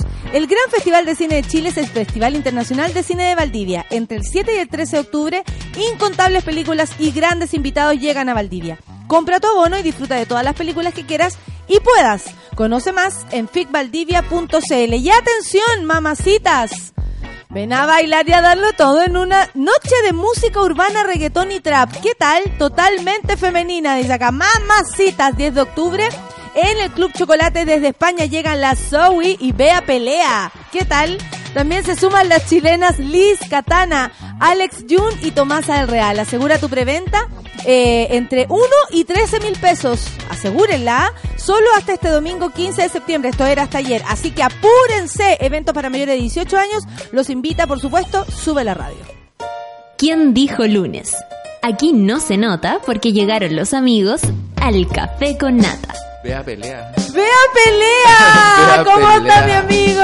Mauricio fuera de quicio. Ese es mi nombre de trapero. Mauricio fuera de quicio. Y Nico. ¿Nicolás? Oye, no sé. ¿Cuál es el nombre Solo de se me ocurren ordinarias en este momento y creo que es muy temprano para eso. Por O, eso te o- dice o combatiente, ponte una weá así Sí, como. tendría que darle una Ah, vuelta. te da como hasta atrás, Nicolás. Como una cosa así. Por atrás, Nicolás. Atrás, Hashtag, Nicolás. atrás, Nicolás. Y los de atrás, Nicolás. ¿Qué es esto, Nicolás? Son mis cocos. ¿Sabes qué? Lo peor de todo es que es verdad. Está sucediendo. A ver. la Mauricio tiene los coquitos de Nicolás en la mano. Sí, y quiero preguntar cómo- Literal, ¿Y esto cómo literal. se comen? ¿Hay que pelarlo? Sí. Yo lo compré eh, muy inocentemente ahora el fin de semana, porque me acuerdo que mi mamá me las compró en la Plaza Puente Alto. Qué rico, una bolsita a sí. 100 pesos y venían 5. Y ahora los Y uno pillé, era weón. feliz, pero. Pero, weón, con nada. Porque eran sanos. Entonces, eh, ahora los pillé y dije, ah, voy a comprar para recordar esos momentos Oye, de los infancia. monos no tienen idea de lo que estamos hablando y son unos coquitos. Unos te está- coquitos te están chicos. tocando los cocos y Sí, tú después te los vayas a comer. Sí. Pero no tengo problema, no sé, sí. Se me la de las manos. Ah, ya. mi, mi, mi joven de, de, de cuarto básico no puede parar de reír. bueno, la weá es que fue la como- presentación del cuarto medio. Del cuarto básico C. Bueno, y como los cocos originales, estos cocos chicos también vienen con una eh, cáscara bien dura. Yo, ahueonadamente, me metí uno a la boca y casi quedé Y sin casi tres molares. pierde. Imagínate, la pancito no puede comer de eso, ¿ah? Porque No, tenemos ahí un tratamiento no, de conducto que sí. nos importa a todos. Sí, perdí un, un molar. Oye, Natalia, buen desayuno. ahí. Buen desayuno. Más- más queso que pan. Más queso que pan. No, ¿y qué me decís de esa torta que trajo la, pan- la, la pancito? La solcita hoy día. Increíble. Tor- Torta de meloja. Oye, Sí. me demoré como cuatro minutos en llegar a la radio. ¡Qué maravilla! Encontré estacionamiento acá afuera. Onda. O Se sea, nota que hay menos gente. y la gente- llegaste tarde igual. Y la gente que, y la gente que llamé me respondió con excelente disposición porque parece que no estaba haciendo nada más. Hola Mauricio, ¿qué necesitáis? oh, qué bueno, un quehacer. Ahora, de O sea, te- como que sí. también... Y, y bueno, y en la fotografía aparecemos hablando por teléfono porque tú... Sí, estoy Estabas coordinando. hablando por teléfono real. Nosotros nos metimos como si fuéramos nosotros también. No, porque a pesar de eso, igual tengo un pequeño incendio en la vega. Ah, pero amigo, ¿qué se te incendió? ¿Qué parrilla? Eh, eh. Oye, en tu casa se La de, la parrilla la de prenderla. En mi casa, en mi casa se incendió la parrilla la última vez. De hecho, Sí. ya no tenemos parrilla Es gracias a verdad. eso. No, pues sabe. Murió la a parrilla. Sabemos que alguien sufrió mucho con ese, Yo. con ese suceso. Lucianito, que lo puede ser. No, no molesten a Luciano. Oye, la gente está diciendo sus calles. Porque hace un rato dijimos que heavy que vivimos en puras calles donde son torturadores, pacos malos, pocos vivimos, no sé, en la, en la calle, como no sé, el, el placer, porque tu placer, hay una calle, Claro, yo sí. vivía en Los Algarrobos, cuando vivía cuando chica, Los Algarrobos entre Bio Bio y Placer. ¿Qué tal? Bien, bien, Bien, buena cuadra. bien, ahí sí. Pero, ¿qué pasa, por ejemplo, la gente que vive? Tú vivías ahí en Arturo Prat. en Arturo Prat. ¿Cachai? Digno de y- una y está cancelado, ¿vai? No, no sé. Por weón, por lanzarse. Igual yo creo que nos dio un 21 de mayo, así que algún reconocimiento tendrá que tener. Obvio. pero que- Un feriado. que- y cada vez le bajan más el pelo a su lanzamiento, como que no, estaba curado, ¿cachai? Como que hace poco se supo que estaba curado. Claro, que después que se equivocó de barco pensó que era chileno. Se trompenzó, Se trompenzó. obvio. La matrona Clau dice, vive en Oscar Praguer. Fue bien famoso este caballero porque acá tiene un país, un pasaje, calle y hasta población. Fue el paisajista que contrató a Gabriel González Videla para el plan Serena. Cáchate. Mira. En esa calle vive. ¿Y tú, Moroch? ¿Sabes qué? Voy a Hay gente averiguar. que vive en Escriba de Balaguer. Voy a averiguar ejemplo. quién es el canciller Dolfus. Me imagino que un loco de la guerra de las galaxias, ¿o no? Sí, tiene Así nombre como, como- canciller Dolfus. La federación ha llegado demasiado lejos. O un amigo Eso me suena hobbit perfecto. de un amigo hobbit de Frodo. Claro, el canciller Dolfus. Dolfus. Ay, pero ¿cómo hay que ponerlo? ¿Quién fue padre así? Sí. ¿Quién Padre fue? Letelier. Sí, po. Qué miedo, porque es un pac, porque igual es un cura. Un curita. Claro. Ya, pa- parte El con, mejor par- cura de la historia. Parte con antecedentes. No, no quiero saber. No, no, no. Todavía No, no yo estoy, yo estoy a- a quién buscándolo, yo estoy buscándolo. Bueno, eh, la gente está buscando eso porque no... A ver. Yo vivo en una calle que se llama General Ek- Ekdal, algo así. Me cuesta pronunciarlo, pero este loco fue un militar sueco que llegó a Chile eh, con, la, mi- con la misión de, instru- de instructor alemán. ah, con- o sea, fue, vino a implementar la modernización del ejército chileno. Buena, ahí vivo. Gracias por Gracias. tanto, amigo. Bueno, me estoy enterando que el canciller Dolfus se llama Engelbert. Engelbert Dolfus. Alto nombre. Aquí tengo Alto. lo que era. ¿Quién era Padre Letelier? Lo encontré. ¿Quién era el padre ¿Quién es Padre Letelier? Letelier? Fernando Letelier y Casa, jesuita rector del Colegio San Francisco Javier de Puerto Montt, que falleció a la temprana edad de 37 años. Oh, qué chico, pero ahí, ¿a quién mató? Porque dije, Ah. siempre mataron a alguien esta gente. En Chile la cosa es así. El canciller Dolfus eh, nació el 4 de octubre de 19 1892 en Kimber, en Austria. Estudió Derecho y Economía y se convirtió en el jefe del Partido Social Cristiano de Austria durante la década de los años 20. En Oye. 1932 lo nombraron canciller y ahí está. Por eso mi calle se llama Canciller Ah. Dolfus. Y no sé por qué acá tiene una calle, que es donde yo vivo. Oye, el Víctor solo dice, qué bacán que el Nico esté en el panel de amigos con sus cocos en la mesa y en compañía del señor Moroch. Qué bacán. La confianza es absoluta. ¿Qué clase de pregunta es esa? Pregúntale aquí. Bueno, aquí se preguntan las cosas. Oye, aquí hay cocos para todo, así que cuando ¿En quieran. serio se preguntan las cosas? Ahora, la, la respuesta, ¿se responden las cosas que No, se es- preguntan? jamás. ¿Cómo qué? No sé. ¿Qué tipo de pregunta ¿Cómo? te hicieron? pero la nata lo ¿Cómo- está haciendo cómo te ha ido? Tono. Hoy el viernes ¿Cómo te ha tuve ido, el amigo? sueño del pibe. A ver, Fue a ver, Ah, ¿cuál? a ver, a ver, a define. Fue una de mis bandas de adolescencia. Ah, ah, qué fome. Onda, la esperé mucho. Éramos. ¿Cuál es la banda de Era- adolescencia? Éramos 400 permazos. Onda, la blondie. Pero lo suficiente como para armar un, un muy buen hueveo. Y estaba en primera fila, agarrado a la reja, porque estaba muy grato. ¿Quiénes todo. son ellos? Se llama una banda noruega que se llama Turbo Negro. Podríamos buscarlo, Lucho, para conocer de qué estamos hablando. Y- Porque yo llevo más gente en la blondie que Turbo Negro, te voy a decir. De todas maneras. Turbonata. Y de repente, Turbonata. A ver, Mauricio. Nombre completo, Turbo Negro, WhatsApp. Y resulta que después me quedé conversando con unos amigos y caché que la blondie se empezó a vaciar y no sé qué. Hasta que de repente pasa por el lado mío y digo, ¿ese que pasó por el lado mío era el vocalista? Y de repente veo, ese que pasó por el lado es el guitarrista. Y lo seguí y llegamos a la parte donde... Con ustedes, Turbo Negro. Gustos de Morot. está Turbo Negro. Cuento corto. ¡Bájala a los tarros! ¿Qué es esto? ¿Qué es ¡Mauricio! ¿Qué es esos tarros? Esa es la música de Mauricio. No me. ¡Ah! Le bajas, ¡Lo escucho! le bajas esa música inmediatamente. Oye, podríamos definir que, que lo interno de Moroch es mucho más violento que su, Que su exterior. exterior. Yo no sé si confiar en gente que escucha esta música. Igual pusiste algo realmente antiguo. Me voy a defender. Ay, ¿qué ahora te va a salir con Bueno. una canción romántica? No tanto. Una zampoña metida. La cosa es que me acerqué a conversar con ellos con una piscola en mano. Ellos también compartieron y estuvimos una hora, 45 minutos sentados conversando. Hubo un momento que me fui yo, no se fueron ellos. Claro, lo voy a dejar. Claro, que oiga, lata. chiquillo, eh, bueno, ya que estamos en esta, yo gracias por su tiempo, yo ¿Y me voy. conversando los en. English? Eh, totally English. Ahora, como ellos eran nor- como son noruegos, tampoco hablan, o sea, hablaban inglés por supuesto, pero, Pero tampoco se paseaban. eran ingleses, ¿cachai? Como si hablé con Liam Gallagher no le Claro. entendí nada, ¿cachai?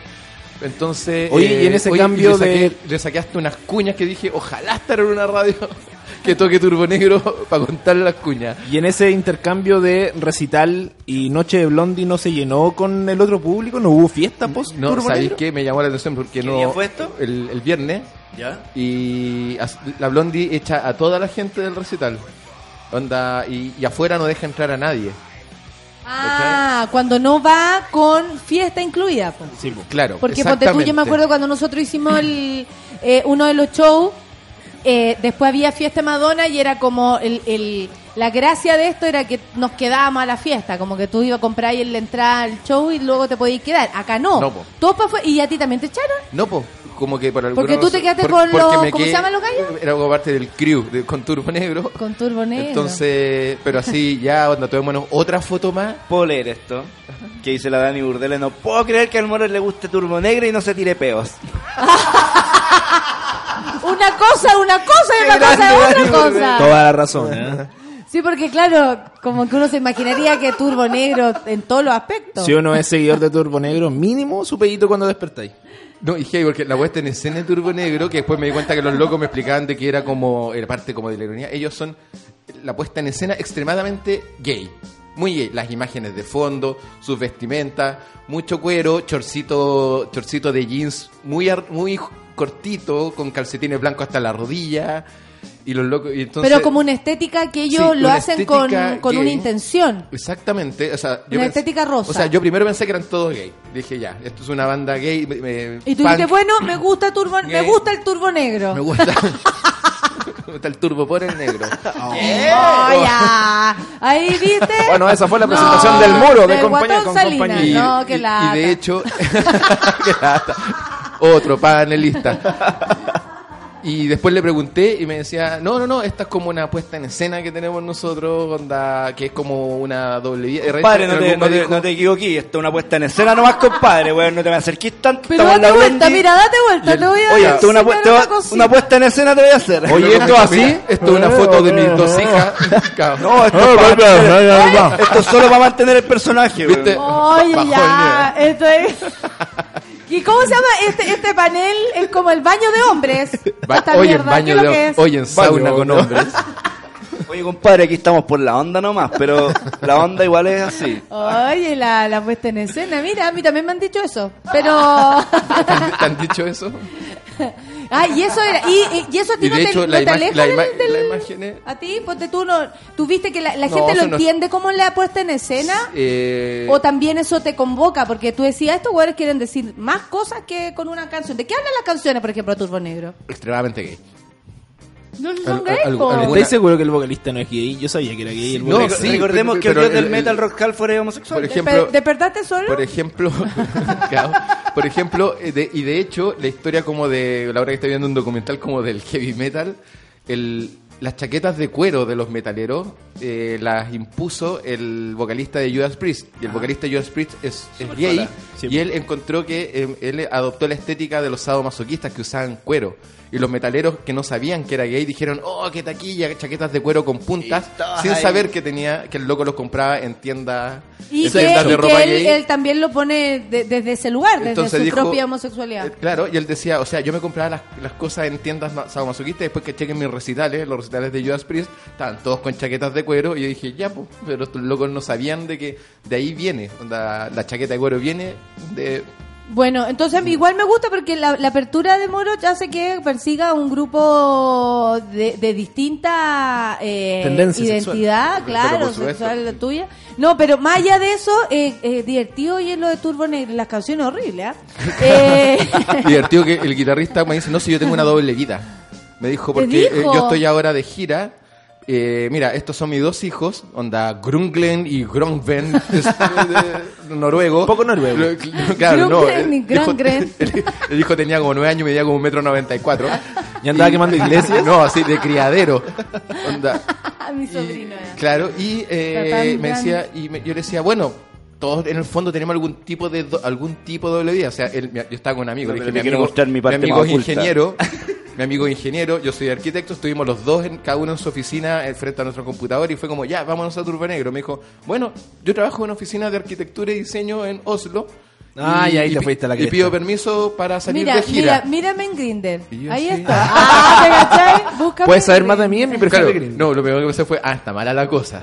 Porque que el loco trabaje, el, el loco tiene pega, ¿cachai? Y de repente su pide sus permisos y se pega esta gira sudamericana o, o para festivales. Con el turbo negro. Con Turbo Negro. Así que no, Mira. maravillosa conversa. Me A fui mí me parece feliz. que es súper entretenido lo, eh, lo que te pasó. Sí, no, después le dije, vamos. ¿Para dónde lo invitaste? Llamando por teléfono. Ah. no, lo invité, le dije, ¿quieren carretear? Vamos a algún Hay, lado. hay un local al lado del, del Cerro San Cristóbal muy lindo. Claro, lo llevé a la maestra vida. Lo cachó. Ahí está la princesa. oye, tenéis que llevar al búnker, pues, hueón. ¿Quieren no. bailar? ¿Quieren bailar? Vamos a... Hueón no. Hueón, no. No, sí, le, dije, oye, ¿te- ¿tienen planes para después? ¿Van a hacer alguna vez? Me dijeron, puta, mañana nos vamos súper temprano, así que... Tenemos planes, vamos Hay al unos Malibu. saunas súper ricos para descansar Pero el cuerpo. que no. No, pero el sueño Tubo, del tubo pibe. negro. Hay gente que lo, no entiende lo que, lo que estáis Lo diciendo y dice, ¿tubo negro? Eh, ¿qué, qué dice el moro? Igual la gente, ¿ah? Eh, Es que es muy chileno eso. Sí. No, pero feliz, feliz, feliz, feliz, feliz, feliz, feliz. ¿Qué onda Morandé con nata? Dice el Víctor. Bueno, esto para los, para los, para los monos estoicos que están trabajando hoy día. Sí, Turbo Negro, ahí están, son súper de, de, de, de- ¿cómo se llaman?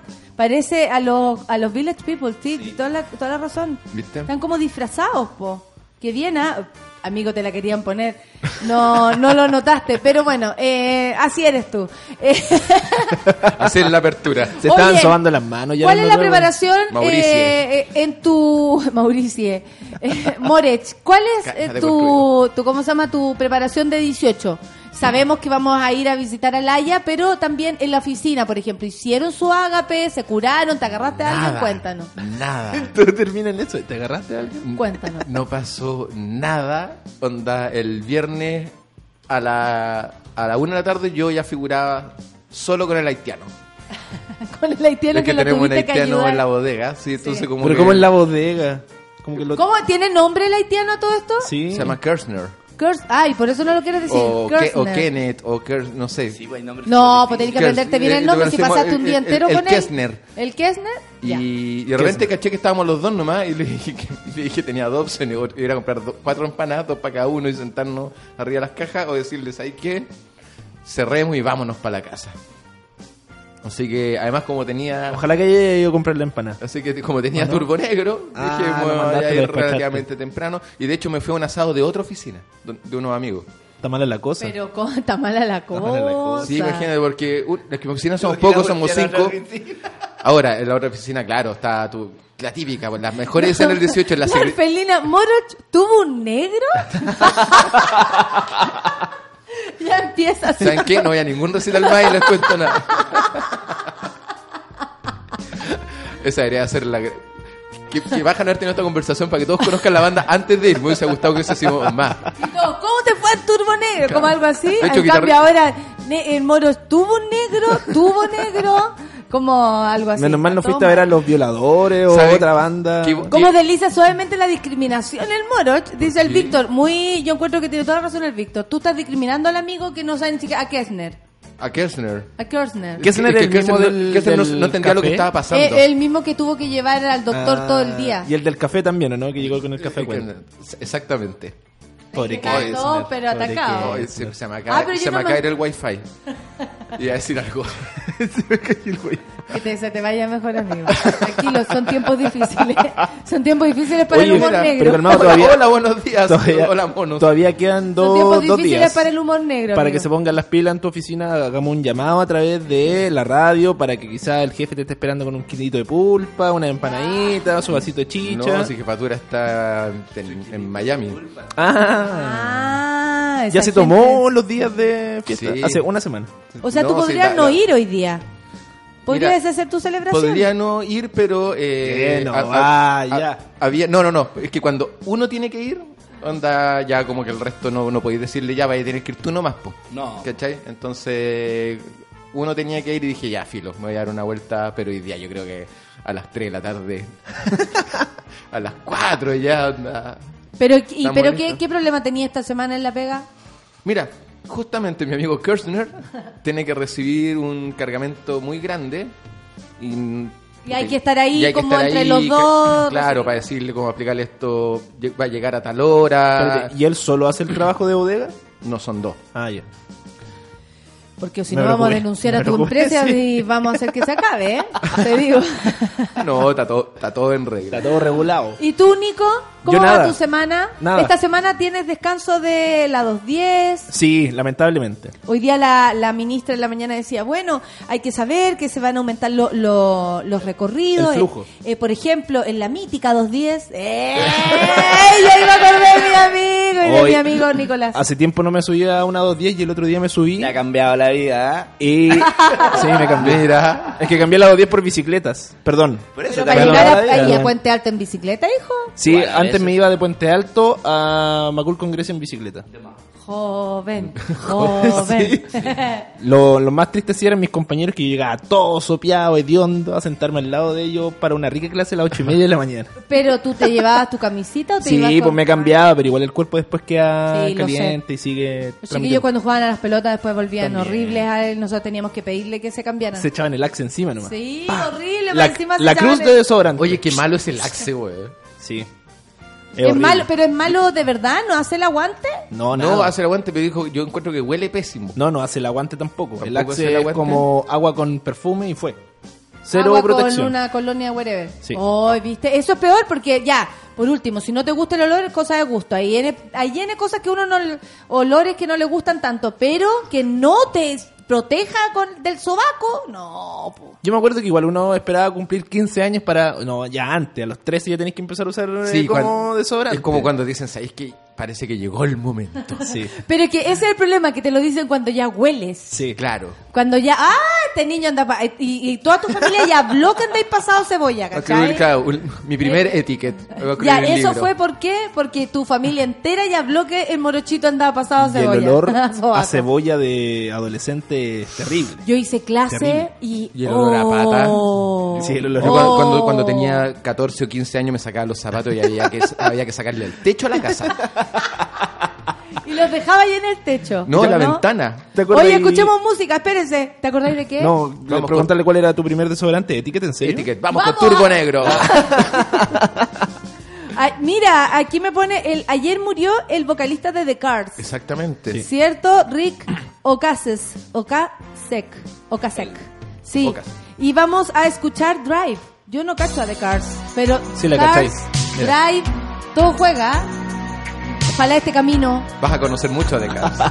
sea sin semáforos. Who's gonna drive you home?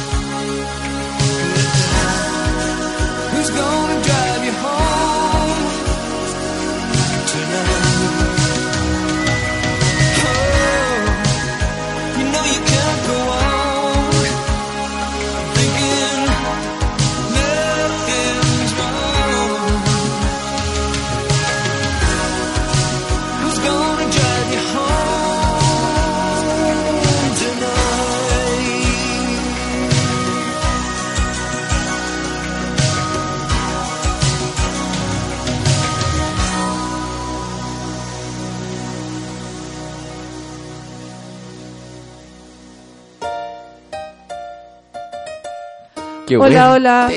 10 con 39 y estábamos vacilando el tema y están todos aquí los monos pensando en, la- en los sobacos. Hay Los que sobacos. decirlo, sí. Por ejemplo, la matrona Clau dice que la leí, no, esto un poco más arriba, discúlpenme. Dice, qué asco la mezcla de pasoco y axe. Pasoco, ¿qué sería? Pata, eh, Poto, sobaco, sobaco. coco. y Pata, sobaco. Oh. Pata, sobaco y coco. Oh. Pasoco. Eso es. Eso. Y cuando en la preadolescencia además pasan por la etapa de la epidemia de alérgicos al baño, ¿les pasaba No, eso que no jamás. querían bañarse alguna vez? Jamás. No, siempre he sido bueno. Es que me gusta la. Qué mejor que una eh, eh, Y deliciosa la verdad, ducha. si uno se olvida. caliente. Uno se olvida, ¿tú no tuviste, tuviste hermana mayor o algo así? Tu hermana puede contar Sí, si tú realmente pasaste por la etapa de Mauricio, ¿te bañaste o no te bañaste, No, Mauricio? no. A ver, Uno se olvida de esa etapa, pero, pero de verdad están los hermanos para recordarte. había un primo que se metía a la ducha y lo descubrimos porque lo miramos, porque no sabíamos por qué olía tan mal igual. Esto fue en Después de la Venezuela. ducha. Claro, éramos todos más chicos y él adolescente. Y no sabíamos, pero ¿por qué huele tan mal igual? Si se supone que se baña. Entonces fuimos y dejamos abierta la ventana para sapearlo por mientras se bañaba. Y este huevo lo que hacía era ponerse la toalla en, en el- en la cintura, como todos los men, y él metía la cabeza al agua y entonces eh, salía con la Pelo cabeza, mojado. claro, pelo mojado y con la- las Mira, gotitas en la en el pecho. Entonces tú decías, ah, se bañó. No Oh. se la da ni el poto, nada, nada. Mugriento. Y lo descubrimos así Mugriento. y de ahí para adelante lo metíamos nosotros al agua. Pues obvio, nada, el sobaco, mierda. Ahora cuando mi, mi- me acuerdo de cuando cabro chico, mi viejo, onda, por lo menos durante tres semanas me mandaban donde mi abuelo. Probablemente va a deshacerse de mí un rato. Para hacer el delicioso. Claro. ¿Cómo? Para hacer el delicioso. Sigan la cuenta, gato me perdona, y van a entender. Gato me perdona. Y mi abuelo, después de yo pasar toda la tarde como en la sequía, arriba de los árboles y persiguiendo gallinas y toda la cuestión, eh, me metía a la tina, pero mi abuelo me metía a la tina como con 7 centímetros de agua. Y me agarraba la piedra de puma y me la pasaba por las patas. Y te juro que yo lloraba. de dolor. Me decía, ya, no, si esta cuestión no es. Porque eh, cuando mi mamá me hacía una tina, jugaba como Bart Simpson. Buceaba, snorkel, No, y además patito, que sabemos que. Morochito es regalón de la mamá. Mi mami, que- Verdad. y mi ¿Cómo abuelo, te dice tu no. mami? Mauri. Mau- ¿Mauri? Mauri. Mauri, ya ahí Mauri. te dice la comida. Es la única persona a la que la acepta que Mauri, diga Mauri. lávate el poto. En... Remoja la zanja. No, ya hay, hay gente que se unió al club Mauri. ¿Sí? sobre todo en, en el fútbol. Hay un par de defensas que me Mapri, gritan Mauri y, Mapri. se los dejó pasar también. Porque sé que es con cariño. Ah, ¿no te gusta? O sea, si nosotros decimos Mauri, no te va a gustar. Ustedes que... me- Ah, ¿cachai? Lo calificamos para decirle No. Mauri. con, ¿Cómo con- te dicen a con ti? esa cara con la que me están Nico. mirando, no. Eh, Nico, no sé qué, nada, no, no, no te ponen ningún, No. ningún nombre. Mi vieja siempre me dijo Nicolás. A mí me llaman Nicolás, ni siquiera na- Nico. la, la Nati. Nati, eh, Natita, Natalita y, no, Natita harto, así mi papá Natita para pa bien y para mal. Usted es tonta, Natita. ¿Cachai? Como desde Me gusta esa eso reflexión de los hasta papás. el- Pero hija, ¿qué, ¿qué pasó? ¿Se pegó la cabeza, Natita? Ya, y lo mismo así, ¿cómo está mi na- na- la Natita? No va a ir, la Natita, la Natita. ¿Cachai? Pero eh, en general cuando me retaban era Natalia. Natalia. Natalia. Como a Oh, Kiko. Federico. Sabía que venía algo. Cuando me decían Natalia era como, wow, aquí estamos mal. Si Federico. no, hija. Mi papá le dice a mi hermana coneja. Cha, coneja. Y ellos dos Siempre ha sido llaman- cone- de- desde que tiene dos años coneja. La quiere más allá. ella. Porque le dice de Amigo, la quiere más. Echando a Sí, pelear pero los hermanos. Mabri, cuidado con el perro, dice la Orfe, qué pesar. ¿Alguna, Mabri, alguna vez mi vieja agarró el cuello y llega- eh, agarró, Agarró. me agarró del cuello llegando del colegio, me lavó el pelo y el champú se cortaba. Oh. Ahora no, no. Me recuerdo cuando Es que se me cortaba el nos, champú. cuando nos sale espuma. Ya, pero ¿no te salió espuma alguna vez? No, eso sí, po. pero cuando, tenía, Pero, cuando, pero, cuando pero, usaba el pelo largo. Pero recordáis que se te cortaba de alguna vez que tuviste que lavarte el pelo dos veces Sí, para dos que se le espuma. sí. Olor a cabeza. Ya, pues esa es la época que no te bañáis, po. No, A veces tienen olor a cabeza. Una vez que me fui tres semanas a pan de azúcar, a acampar. Ya, Y no te lavaste en todos los No, días. ¿Y mar? No, ¿Y no había- te sí, en el mar, pero bañarse con mar era Sí, un poco po. bañarse con tierra, ¿cachai? ¿Y no, y no habían duchas? Eh, En pan de azúcar hay ducha, amigo. sí, si no fuiste fue de flojo. Sí, pero había que, sí, había que íbamos como cada cuatro días a la caleta, donde podía mandar una, una ducha. Ah, no en el mismo la- camping, porque yo No, alguna vez no, fui si al no era camping. camping, estábamos en la, en la mitad de la playa, así, playa pelada. Y esa, uh, cómo habrá olido la carpa, weón. Qué asco. Amor, ocho. a O de, a O de Mogoch. Por lo menos olor a peo no había, sabemos. Ya que por hecho no se tira peo, olor a Pero peo ¿cómo no lo había. hacías para convivir con los peos de y otro? esa vez ¿Porque que- dormías con otra gente en la carpa o tú dormías solo en tu carpa? No, esa vez me tocó con mi gran amigo Matías Power, se llama así, fíjate. Power. Sí, Matías Sería muy chistoso que el weón fuera muy Hermano de pajero. Romina Power. Ahí viene Oye, oye, pero ¿por qué te dicen Power, weón? Ese es mi apellido. ¿Cachai? y Matías, Matías Power, ¿cachai? Y cuando volví a Santiago, contestando lo que decía, después de tres semanas, llegué típico, viajé toda la noche en esos buses que del norte, sin- llegué, muy tem- llegué muy temprano, llegué, Sin eso- defensa, uno vuelve hasta enfermo. llegué al terminal, no sé, a las 8 de la mañana, con el cuerpo de lo más cortado. Agarré mi mochila, llegué a la casa y ese día había almuerzo familiar y mi mamá me dijo, dúchate inmediatamente porque nos vamos a la casa de tu abuelo. Pero mamá, vengo llegando, no, es que tenéis cinco minutos. Y tenía el pe- yo usaba el pelo largo y tenía el pelo muy enredado y dije, filo, me lo voy a mojar y cuando llegue de vuelta en la noche me lo lavo, ¿caché? Porque me ten- ¡Ay, pero peor! ¿qué Pe- peor, porque tenía que echarme bálsamo, porque Guau, tenía que no, te- gato no, tenía, que- tenía, tenía, como unos rastas, incluso. Y cuando me, y me pongo una polera limpia, eso sí, me cambio la ropa, y mi mamá me dice, ponte una polera limp- limpia, por favor. ¿Cómo te vas a poner esa? Y yo le dije, la acabo de sacar del cajón. ¿Y por qué está llena de barro? Y el pelo que me goteaba, goteaba Oh. barro. Onda, tenía ¿Y qué? una ¿Tu mamá te agarró y te lavó el pelo? No, mi mamá me dio en la espalda y me dijo, ¿por qué tenías la bola con barro? Le dije, no, sí, es nueva. Me dijo, no, estaba con barro y me di cuenta que de mi cabeza caía agua café. De lo Que sucio. había que bañarse. No, Me- pero aún así no cedía. Imagínate, le caía barro de la cabeza y aún así no se No, echó champú. y ahí mi vieja accedió y me dijo, ok, tienes 15 minutos. Onda, para Pero, lavarte weón, el pelo. cuando yo tenía el pelo largo, tenía mucho cuidado en siempre tenerlo limpio y desenredado y llegaba a llorar del dolor que de repente se me formaban también los pequeños dreadlocks. pues. Ahora, eh, Un kilo delicia- de bálsamo la delicia ese wea. día cuando no, pasé de tener pelo largo a corto. Oh, llegáis a pa' la mí ducha, fue- lo primero que hacía es echarte la misma cantidad de champú que te echáis cuando tenías el pelo largo. Y, eh, y baila, baila el champú en la de cabeza. que te sobra por todos lados porque onda, Para mí fue echaba un- así. una pérdida importante. Espérate, y tú, sí. tú te cuidabas ahí el pelo, ¿no? Como Sí, este que se me lo deja el, cuidaba. el water en la cabeza. Nunca me corté las puntas, pero sí me cuidaba y me echaba bálsamo, calete, bálsamo. Olía rico. Un bidón de bálsamo tenía. Sí, no, había que echarse. No, sí, me echaba bálsamo porque si no. No, pues si no, no se puede. Y de hecho te- me cepillaba el pelo Sí, po. en la No ducha. Yo En la tengo ducha. el pelo largo ahora. Yo también lo hago eso. Me, po. me lo enseñó esa técnica mi polola desde entonces, 15 años. Ahí enseñándome ¿A cómo quién? bañarme con... No, no, no queremos recordar porque No, no, no. súper desubicado. No, se no. acuerda de ella. O sea, No, estamos muy, re- muy resueltos en en ese ducha. sentido. mucho se acordó de ella. ya, pero... Feo. Bueno. Estamos hablando de inocencia de 15 años. Y ya, cuando tú te cortaste el pelo, Moroch, ¿por qué fue? ¿Te aburriste? ¿Tu mamá dijo ya basta con e- ese, esa cascada de barro? ¿Qué? Una ¿Cascada de polola, caca? quizás. ¿Una polola? Eh, ¿Te molestaba el fueron pelo? muchas cosas a la vez. Fueron como. Me llegaron Fuiste señales de. tantas Señales de todos cosas lados. a la Primero vez. eh, empecé a trabajar en serio en una oficina Y yo dije, ok, me tengo que cortar el pelo. Me dijeron, porque yo llegué y hacía como dibujos 3D y cosas así. Y de repente me dijeron, ya, oye, tú tenías el título de arquitecto, basta Aquí de. dice la gente ¿Ah? que por eso te iba mal en el amor, pues si te bañáis con tierra, dice el Víctor. O sea, es imposible.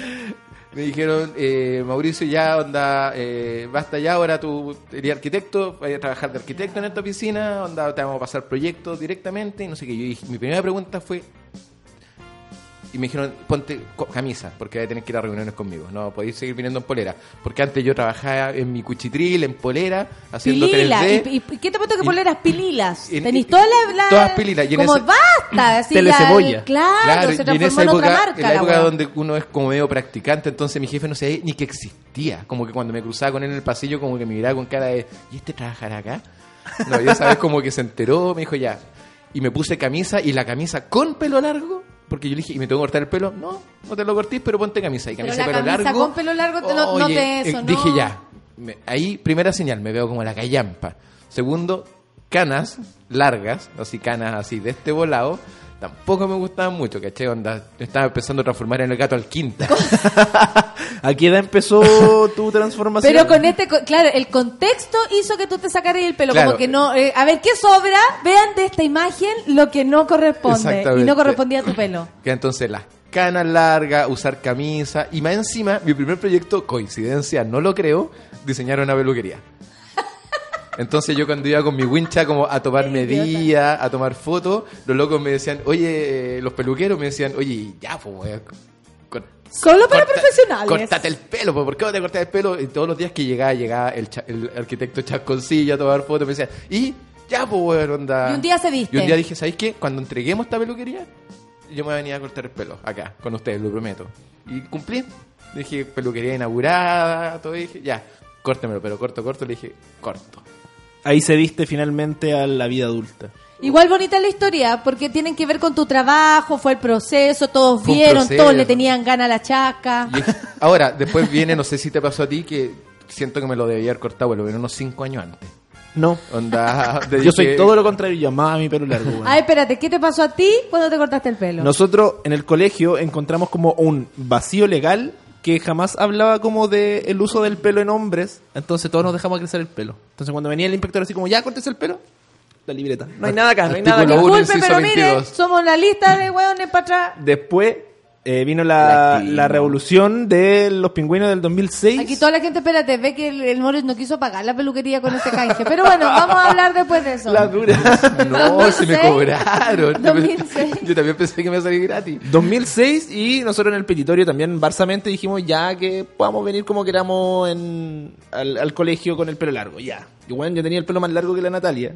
Casi, Wow. bueno, a dos manos de la colita. Y un día para otro llegamos un año y vemos que en la libreta decía pelo corto. Concheto, madre. Hay gente que siguió teniendo el pelo largo incluso porque llevó abogado y toda la wea. Se lo escondían las mamás yo- con los gorros. Y yo, weón, le di menos color y dije, ya, filo. Me lo corto y me peleé. Total, voy a tener otros problemas. Me peleé, pero al cero. Guata. Y con ese pelo, que era como de este volado, lo fui a vender a las pelucas Abate. Y Me pasaron como 35 lucas de ese tiempo, que era caleta igual. Y con eso me compré entradas para un concierto. Buenísimo, weón. de turbo negro. De ¡Ay, turbo. ahí todo se une! De turbo negro. Me compré la chaqueta de cuero con puntitas. y unos shorts cortos. Y unos chores de cortos. cuero también. En la calle Arturo Y unas botas largas. Y tú, la ya, tú no sentiste eso como, oh, esto lo debía haber hecho siempre. Tú lo hiciste como di- dijiste ya, si total, me van a retar por esto, por esto, por llegar tarde, por llegar atrasado, De por hecho. llegar antes, por llegar a la hora, también te retan. Por todo en el colegio a uno le retaban porque era de ese grupo, de los de atrás. Pero no sent- tú dijiste ya, pico, esto para no tener más problemas. Me dolió, me dolió, porque más encima fue como un acto también de, de ¿Sabéis rebeldía llevar el pelo largo y también cortármelo al cero. Era como, ya, filo, si me lo voy a cortar, me El corto pelo me, llama la atención que para los hombres tenga que ver con eso, con una especie de rebeldía el dejárselo como porque por Te, te dicen cual- tantas veces que te, que te lo cortís y por cualquier largo, motivo y por cualquier motivo además en un momento era como ay gay no gay si tenía el pelo largo o, o el metalero o el metalero por detrás que parece mujer y todas esas cosas así pero en verdad el pote tuyo me acuerdo que mi padre siempre decía eh, y por eso también los tres somos independientes que heavy independientes de, de, de jefes opresores Y eh, porque él decía, cuando yo sea independiente, yo voy a tener el pelo como yo quiera. Cuando yo sea independiente, me voy a dejar las chascas. Yo cuando desee- y siempre lo decía como un anhelo.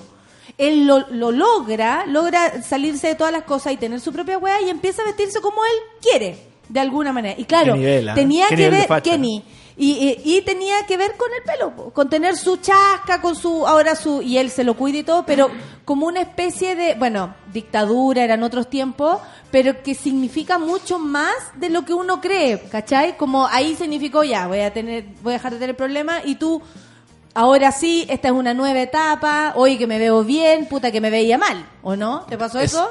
Absolutamente. Oye que me veía mal. Es verdad, uno también Cuando ve fotos antiguas y Te cortáis el, la te cortáis el pelo, te miráis al espejo la peluquería y decís como... Lucianito "Mitch". también tuvo el pelo largo. No podría mostrar fotos, a mí siempre me la hago. ¿Sabéis qué? Yo lo que sí sentí era una liviandad en la cabeza después No. de cortarme el pelo, weón. No, cuando Sí, vayas a jugar fútbol empezáis a Sí, cabecear. weón. Cabecear con a, todo. a cabecear. Oye, la patrona Clau dice que una vez le tuvo que cortar el pelo de emergencia el chocopanda a un compañero del colegio, que llegó casi rapado, sí, porque bueno, se le cortó la, la- las puntas. Y, Yo y mal. mostré una foto, pero no sé dónde Me está. acuerdo también que en los 90 habían cortes muy raros, por ejemplo, el Chocopanda. Después salió El una mamá Zamorano, El mamá- la, la pelela. También, la pelela que es histórica, igual desde los 70. Y había un tiempo cuando salió La pelela, la- el capítulo 1 de Star Wars, La amenaza fantasma, y Obi-Wan tenía como una colita atrás. Sí, sí. Mucha gente con una colita atrás. Que te, ah, te- te dejaste la colita Obi-Wan. Fue, fue como muy No. del, del, del artista como como entre ambulante o de música fusión latinoamericana. Yo me hice una wea muy kuma a los 12 años, pero muy kuma. ¿Qué? A los 11 me hice una moica yo mismo, que terminé después siendo absolutamente rapado porque no parecía moica. pero después dije en ese momento, ¿sabe qué? Déjeme un chunguito así como entre Choco y Obi-Wan. Y weón, debe ser, debe ser la wea más kuma que me he hecho en la vida. Acá atrás. Yo, yo tuve acá. yo tuve Solo una tre- eso. Acá hay una. yo tuve un mechón detrás de la oreja y me dejaba unas trenzas ¿Podrías que salían por detrás de la Oye, oreja. Ya no tengo podríamos- registro de eso. Las ¿Tú borré todas. Borré todas esas weas. Ya, tú tienes Yo tu foto corté, largo, tú tienes tu pero foto tendencia. largo. Yo tengo, yo tengo. necesito que los chiquillos Yo suban su caché foto que cuando largo. ya me eliminé esas trencitas del- de, la oreja, después fueron moda. Es que ese es el punto, pues Te después adelantaste la época. se, agarra, siempre, claro. Oye, Voy a eh, buscar la dice foto. René que usaba pelo largo, barba, pero por flojera. Oh, se pasa. ¿Cómo vas a ser tan floja? Ah, crece, crece en la uña, crece en los dientes, me crece, me crece. Me crece. Todo, todo me crece y a mí me da lo mismo. Esa onda. Bueno, oye, nos estamos despidiendo, van a, Mira. yo quiero que sus fotos se las envíen a Solcita y luego ella va a hacer un lindo collage con la foto de pelo largo de mi querido Moroch. Y hay también de... Ya, pues, Lucho, ¿y tú? No tengo de ese, ¿Cómo del no tiempo con la trencita, no tengo. Oye, cáchate, la Orfe está cocinando una pulpa alberjada ay, con papas y, y tan fritas tempranito. cubito. No, tan temprano ya, Uy, ¿o sí? Son las 11 ya. po. Digo, es que esa- esa comida para la- Está armando el almuerzo, po. Y la Orfe a las- a la- a a se las arma 12 el va a almorzar. almuerzo. Pero ese almuerzo igual requiere harta preparación. Entonces, sí, sus tres horas La trencita previas. del Jedi, que chucha estaban pensando, ¿Viste? dice Luis. la trenza Ahí de cuando Jedi. explota tu, tu ñoñómetro. Eh, déjeme como Jedi, por favor. El crío dice la Clau pataleada porque le manda, porque lo mandaban a cortarse su chasca de brócoli en el colegio. Fue feliz cuando salió y, se- y no se la cortó por tres años. No, si tiene que ver con la libertad Claro, de esa ser. po. trencita era la que yo me hacía acá, detrás de la oreja. Ahí una, está, Una, una a cada lado. La Obi-Wan que cola. Lo mandé a café con nata. Ya, perfecto. ¿Tú, Eh, la estoy lo buscando, la estoy buscando, la estoy Ya. buscando. Ya, amigues. Oye, nos vamos, nos encontramos, bueno, nosotros A la en vuelta del Putaendo, 18. a la vuelta del 18 para comentar todo Así lo es. ocurrido, ¿cierto? Yo tengo unas expectativas. Altas expectativas. Altas expectativas. Sí, hay que dejar el, el hígado en agua. Temer por, Desde yo temo un poco por mi vida y las fondas de Putendo. Oye, lo vamos a dar todo. La PAN me contó que incluso terminó haciendo escalopas en la tierra un año. Angelito, ¿Sí? No sé De hecho, en la nieve, pero sí. en la tierra. Pero lo bueno de eso es que se encontró cinco lucas. Ah, haciendo así ¿Sí? Como una persona concentra tanta historia loca. La amo. Un Solo- saludo para PAN. Solo la pan. La extrañamos, sonora, so- sonora la pan. Solo la pan. Nosotros vamos a hacer su sonora este fin de semana. Obvio. Oye. Ya, vamos a subir la foto de pelo largo, eh, les echaron eh, desodorante los sobacos, nos vamos entonces. ¿Están bañados? ¿Sí? Que tengan un lindo 18. Eso. Mones. Nos vamos con Years and Years. Chao. Adiós. Desire. Café con nata. Chao, amigues. Nos vemos mañana. Vamos a tener programa mañana.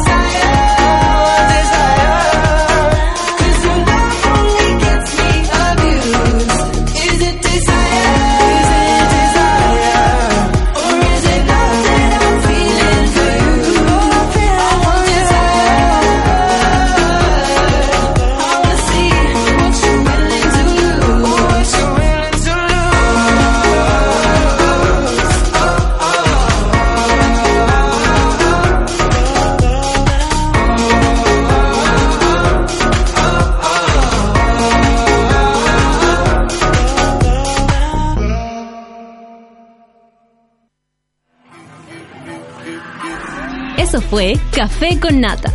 Gracias por ser parte de esta comunidad y hacer de Mordor un lugar más apacible. Natalia Valdebenito te espera de lunes a viernes a partir de las 9 de la mañana en el matinal más pipiado de Chile, solo en Sube la Radio y en otra sintonía.